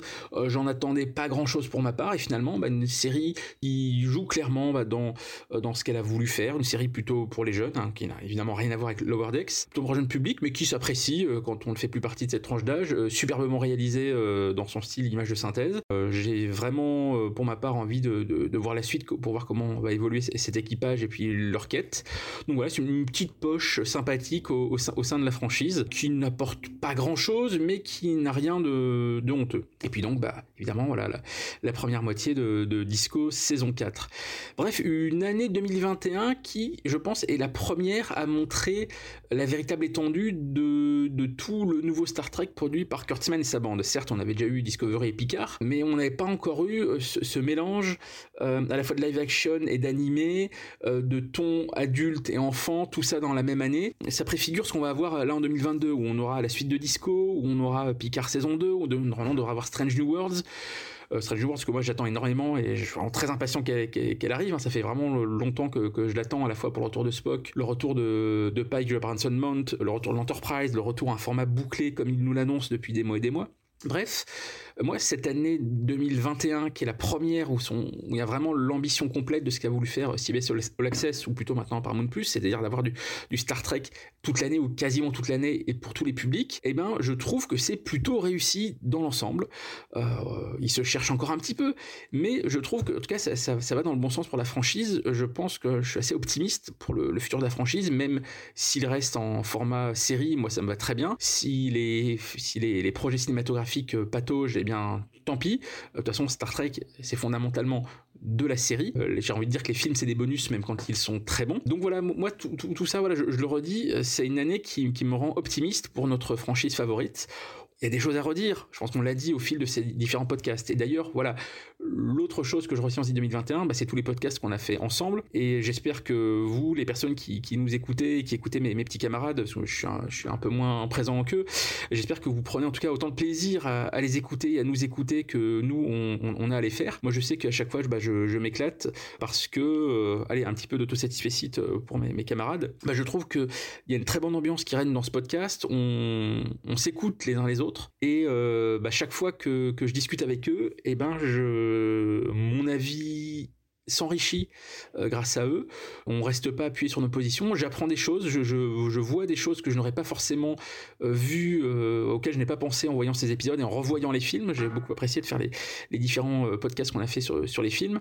Donc voilà, moi je sais que faire ce podcast cette année en 2021, ça enrichit aussi ma façon de voir Star Trek, une franchise que je vois pourtant depuis maintenant quand même bah, plusieurs décennies. Donc voilà, ça fait aussi partie de l'expérience Star Trek pour moi 2021 et j'espère que ça l'est aussi pour vous qui, euh, qui écoutez ce podcast. Bah voilà, je, referme cette troisième et dernière capsule pour cette fois-ci. Euh, je souhaite encore à tous et à toutes, euh, que ce soit les membres du podcast ou ceux qui l'écoutent, une très bonne année. J'espère qu'on aura l'occasion de refaire beaucoup de podcasts encore en 2022 et encore plus en 2023 avec normalement un, nouveau long métrage qui se profile et j'espère qu'il y aura plein d'infos qui tomberont sur ce projet mystérieux au cours de l'année 2022. À bientôt, longue vie et prospérité. Program complete. Alors vous aurez reconnu dans cette dernière capsule Yves Raduca qui était suivi de Roman Nigita. Merci à vous tous pour vos capsules les amis et on vous donne bien sûr rendez-vous en 2022 pour de prochains podcasts. Voilà, donc on, va passer à des choses peut-être un peu plus joyeuses que cet épisode 7 de la saison 4 de Discovery. On va parler de ce, comment on a vécu notre année 2021 en termes de Star Trek. Ben moi, euh, ben moi c'est une super année pour moi puisque ben je vous ai rejoint. Euh, j'ai découvert euh, tous les premiers films de Star Trek euh, et on en a parlé pendant des heures après, après tout ça. Donc c'était super intéressant. Ça m'a permis de connecter des points euh, sur, de, sur, des, sur des, des séries que j'avais effectivement commencé à regarder avant de voir ces films et avant d'avoir plus de connaissances. Évidemment, je rappelle que je suis rentrée moi par les films de la Kelvin Timeline, bouh euh, Et que moi j'ai bien aimé. Euh, Bon, avec, il y avait beaucoup de défauts dans un certain nombre, mais euh, voilà. Euh, donc ça, c'était cool. Euh, qu'on a quand même une super saison 2 de Lower Decks euh, qui a déchiré. Il y a le Prodigy qui, plutôt coolos, j'attends de voir qu'est-ce que qu'est-ce qu'ils vont en faire sur la suite. Évidemment, Discovery, bah... plus on, plus, plus on y est, plus on en discute, on décortique et plus on y réfléchit et plus ça me déprime. Et j'avais envie de revoir les trois premières saisons pour un peu raccrocher les wagons parce qu'effectivement, euh, moi je regardais, euh, j'ai vraiment, j'ai pas revu les saisons. J'ai regardé semaine par semaine euh, leur parutions, donc il y a effectivement des éléments qui que j'ai oubliés depuis. Et donc je sais pas si j'ai envie de les revoir à force.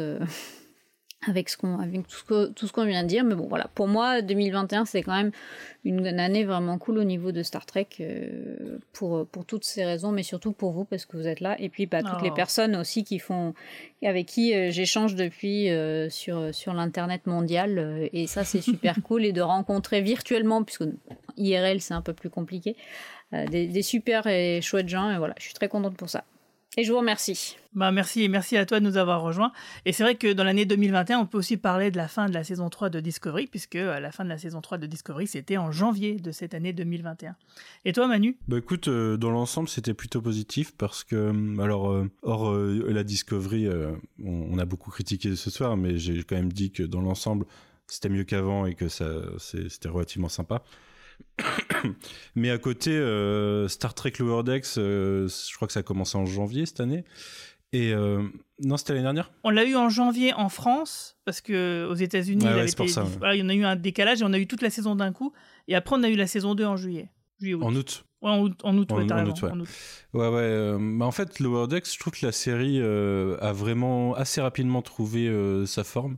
Et que la saison 1 était sympa, mais la saison 2, euh, elle était pour moi excellente. J'ai vraiment, vraiment adoré cette série.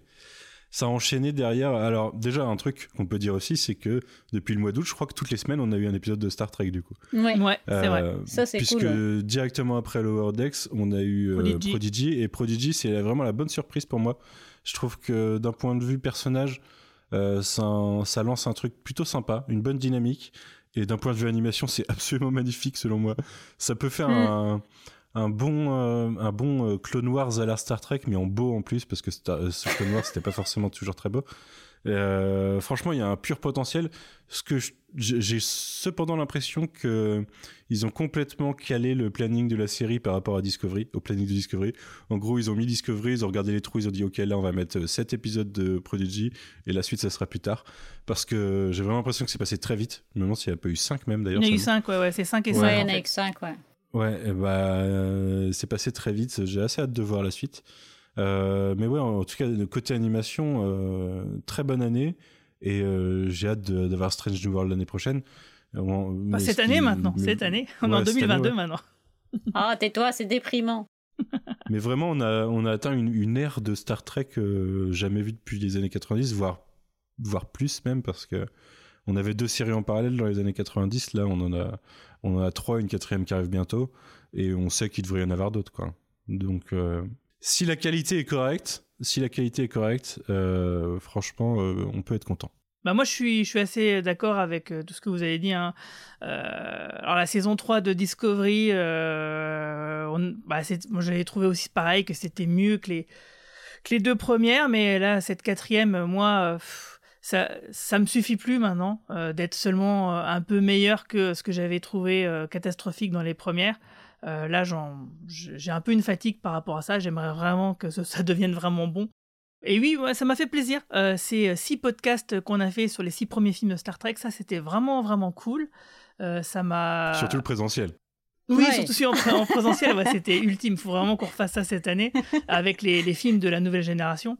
T'as découvert le plaisir de monter un podcast présentiel à 6 ou 7 personnes ouais, alors euh, non. qui ont bu. Alors ça non, ouais, le plaisir, c'est pas le mot que j'aurais j'aurais dit, mais Et avec certains qui avaient, euh, qui avaient bien, bien bu. profité. De la- ouais, de la bière romulanaise, ouais, on peut le dire.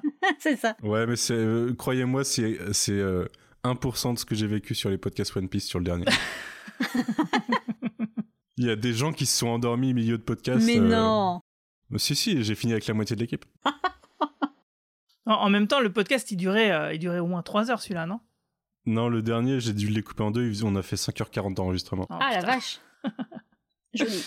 Ouais, ouais. Donc un, un nouveau record qu'il va falloir battre euh, pour les prochaines fois. Et donc euh, oui, euh, et moi effectivement, bah moi c'est Lower Decks hein, que dès le début, la série m'avait tapé dans l'œil vraiment. En tout cas, à partir du milieu de sa saison 1, euh, j'étais euh, très accroché et du coup, ça m'a fait vraiment plaisir de faire connaissance avec euh, des parties du casting vocal français de cette série que j'espère qu'on réécoutera dans des podcasts à venir parce que ça m'a fait plaisir de faire un, une sorte de mini épisode animé de 2-3 minutes qui était un crossover entre Lower Decks et, et le cadran pop. Euh, ça c'est vraiment un... même si bon bah finalement sur internet peu de personnes l'ont vu hein, parce qu'on voit les stats hein. Euh, mais euh, mais voilà ça moi ça m'a fait plaisir de le faire donc j'étais content de le faire et puis bah, cette saison 2 de euh, pour moi, j'ai vraiment pris mon méga pied. Les deux derniers épisodes de la saison 2, euh, pour moi, c'était voilà, c'était ce qu'il y a de le meilleur Star Trek que j'ai vu depuis 20 ans. J'ai, moi, j'ai vraiment l'impression que ces auteurs-là, malgré euh, le côté très parodique et euh, parfois potache de la série, bah, j'ai l'impression que voilà, de retrouver plus l'esprit, de la franchise que j'aime dans Lower Decks que n'im- n'importe où ailleurs. Et puis Prodigy, ouais, c'est clair, la série, elle est absolument magnifique. Alors, elle reste un peu simpliste euh, par rapport à certaines choses dans les épisodes, mais franchement, on est largement, on est très très loin des trucs euh, qui nous énervent dans Discovery, par exemple. Donc, la série, elle passe vraiment très très bien. Et j'ai aussi hâte de voir la suite. Et du coup, moi, je rêve presque que, tu vois, les les showrunners de Prodigy ou de Lord X, euh, ils prennent la place d'Alex Kurtzman et qu'ils ils prennent la main et qu'ils fassent ensuite des séries live. Euh, Moi, par exemple, je serais vraiment euh, chaud pour voir une série euh, live action euh, USS Cerritos euh, ou Prodigy. Euh, moi, je, je- je suis prêt pour ça, euh, clairement. Donc, euh, donc voilà. Et puis, il y a aussi un autre truc qui m'a fait plaisir cette année, c'était de faire le site internet du cadran pop euh, que je vous invite à aller voir. C'est podcast.lecadranpop.fr. Qui est très cool. Merci, merci. Du coup, on, rajoute des, euh, bah, bonus, euh, des, euh, des rajouts au podcast, hein, comme bah, tout simplement suivre l'actualité. hein. Quand il y a un Star Trek Day, en général, on le suit en direct et on relaie, on fait des petits articles et on relaie un peu les bandes annonces, ce genre de choses. Et puis même des analyses un peu plus poussées, hein, comme les vidéos justement sur le lore qui, ont été réalisées par Cyril Michael sur sa, sur sa chaîne Star Trek Historia, qui sont aussi répertoriées sur le site. Donc voilà, ça vous fait vraiment un un petit euh, pied-à-terre trekien euh, en complément euh, du podcast euh, qui, euh, qui marche bien. Et donc du coup, bah, euh, la question que je me pose maintenant, c'est qu'attendre de Star Trek en 2022 Euh, Toi, Manu, qu'est-ce que t'attends justement donc, de la franchise euh, Qu'est-ce qui est la chose que tu attends le plus en fait? Bah, euh, voir ce que va donner Strange New World. C'est euh, vraiment. euh, bah, c'est le truc nouveau, quoi. Donc j'ai envie de savoir à quoi ça va ressembler. Et euh, c'est sur euh, un équipage euh, qu'on a déjà partiellement vu, qui était la meilleure partie de la saison 2 de Discovery pour moi. Et, euh, et ouais, je pense que on peut revenir à un, un Star Trek d'exploration à l'ancienne euh, qui, qui, qui m'intriguait. Mais avec les moyens du euh, jour, de- quoi. Exactement. Et avec un chouette casting. Et je suis désolée, mais euh, Kurtzman, il est aussi producteur sur, Di- sur Prodigy et Lower Decks. Hein. Ouais, mais là, là t'as l'impression que les showrunners ont un peu plus de poids parce que Mike McMahon, euh, je Ouais. pense que, tu vois, Oui, il, il va le laisser gérer sa barque, quoi. Le mec, il, a, il pèse euh, avec Solar Opposite, Eric et Morty. Euh, le, le nom du showrunner de Prodigy, j'ai oublié comment il s'appelait, mais c'est aussi un gars qui a fait Trollhunter et qui, qui pèse aussi un peu dans le game. Dan Ouais, je, je sais plus, je crois que c'est. Je sais plus, il faudra vérifier. Et, euh, et donc, du coup, je pense que c'est des showrunners, tu vois, qui sont pas placés comme ça par hasard et qui euh, ont un peu plus de répondants et qui peuvent l'envoyer un peu chier si jamais euh, il les oblige à aller un peu dans le. Tu vois, parce que par exemple, Mariner, euh, au début de la saison 1, je trouve qu'elle avait un peu des défauts similaires à ceux de Michael Burnham. Et tu vois que petit à petit, ils sont, ils s'en sont éloignés et qu'ils en ont joué d'une manière très intelligente pour s'en affranchir complètement.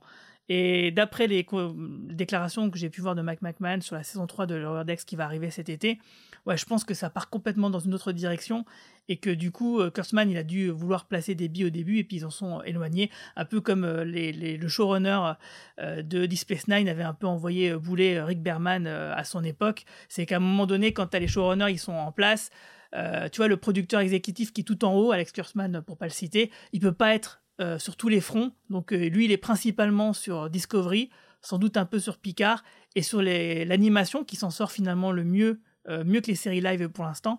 Bon bah là, et je crois qu'il a pas trop la main à mon avis. Et, Bah, et de ça toute façon, sur, plus en le, plus, ouais. sur les pages IMDB, là, je suis dessus. Et effectivement, Prodigy, c'est Creators Dan Hagman et Kevin Hagman. Et Lower Decks, c'est créateur Mike McMahon. Et Kurtzman n'apparaît pas, alors que Kurtzman est marqué un créateur sur Stranger New Worlds, par exemple. Ah oui, donc du coup, il s'occupe du live action. Mais c'est, ce sera surtout euh, Akiva Goldsman euh, qui va s'occuper de Strange New Worlds. Et qui a quand même écrit Batman et Robin. Hein. Ouais, on sait, on sait. Au secours. Ouais, c'est vrai que on est, moi je suis pas trop rassuré non plus par rapport à, l'équipe d'auteurs qui a l'air d'être quand même assez proche de ce qu'on a déjà eu euh, sur Picard et sur Discovery, mais bon, euh, on verra bien hein, en touchant du bois. Parce que effectivement, peut-être que euh, la nouvelle formule narrative, qui est de revenir à des épisodes unitaires et non pas un feuilleton avec un- une grande menace par saison, bah, peut-être que ça va faire du bien et qu'enfin, de temps en temps, on aura des pépites qui pourraient sortir bah, de cette poignée d'épisodes annuels. Bon bah du coup on va passer aux actus et, et toi Manu, t'as eu un gros mois de décembre, qu'est-ce qui nous attend pour le mois de janvier? Voilà. Euh, bah écoute, euh, je- j'ai pas des masses de choses de prévues euh, à très court terme, si ce n'est qu'on va, on va parler de Scream sur le coin pop parce qu'il y a le nouveau film qui sort et qu'avec euh, certains copains, on est très fan de Scream. Ah oui Je savais pas, il sort Et, quand? euh, Il sort le 15, je crois, 15 ou le 22, un truc comme ça. En tout cas, c'est la date US, j'ai pas regardé la date française. Faudrait que je vérifie, tiens d'ailleurs. Et sinon, bien plus prochainement, parce qu'on enregistre après-demain, euh, on va débriefer de Matrix Resurrections avec Quentin et Marvin. Euh, au moins, on sera peut-être un de plus, on verra. Euh, parce que le film a- nous, nous a un peu obsédés. Et, euh, et puis voilà, euh, prochainement, il y aura un nouveau spin-off du Coin Pop que vous connaissez déjà, mais que j'ai pas lancé depuis juillet. Et euh, parce que je, je commence à relire des choses maintenant que j'ai fini tout One Piece. Et, euh, et voilà, là je me prends un petit peu de repos. Ça va pas être le gros mois de janvier, mais derrière, y a, de toute façon, il y a beaucoup de choses programmées euh, pour, euh, pour cette année. Donc ouais, on va avoir de quoi discuter. Super. Et toi Marie-Paul?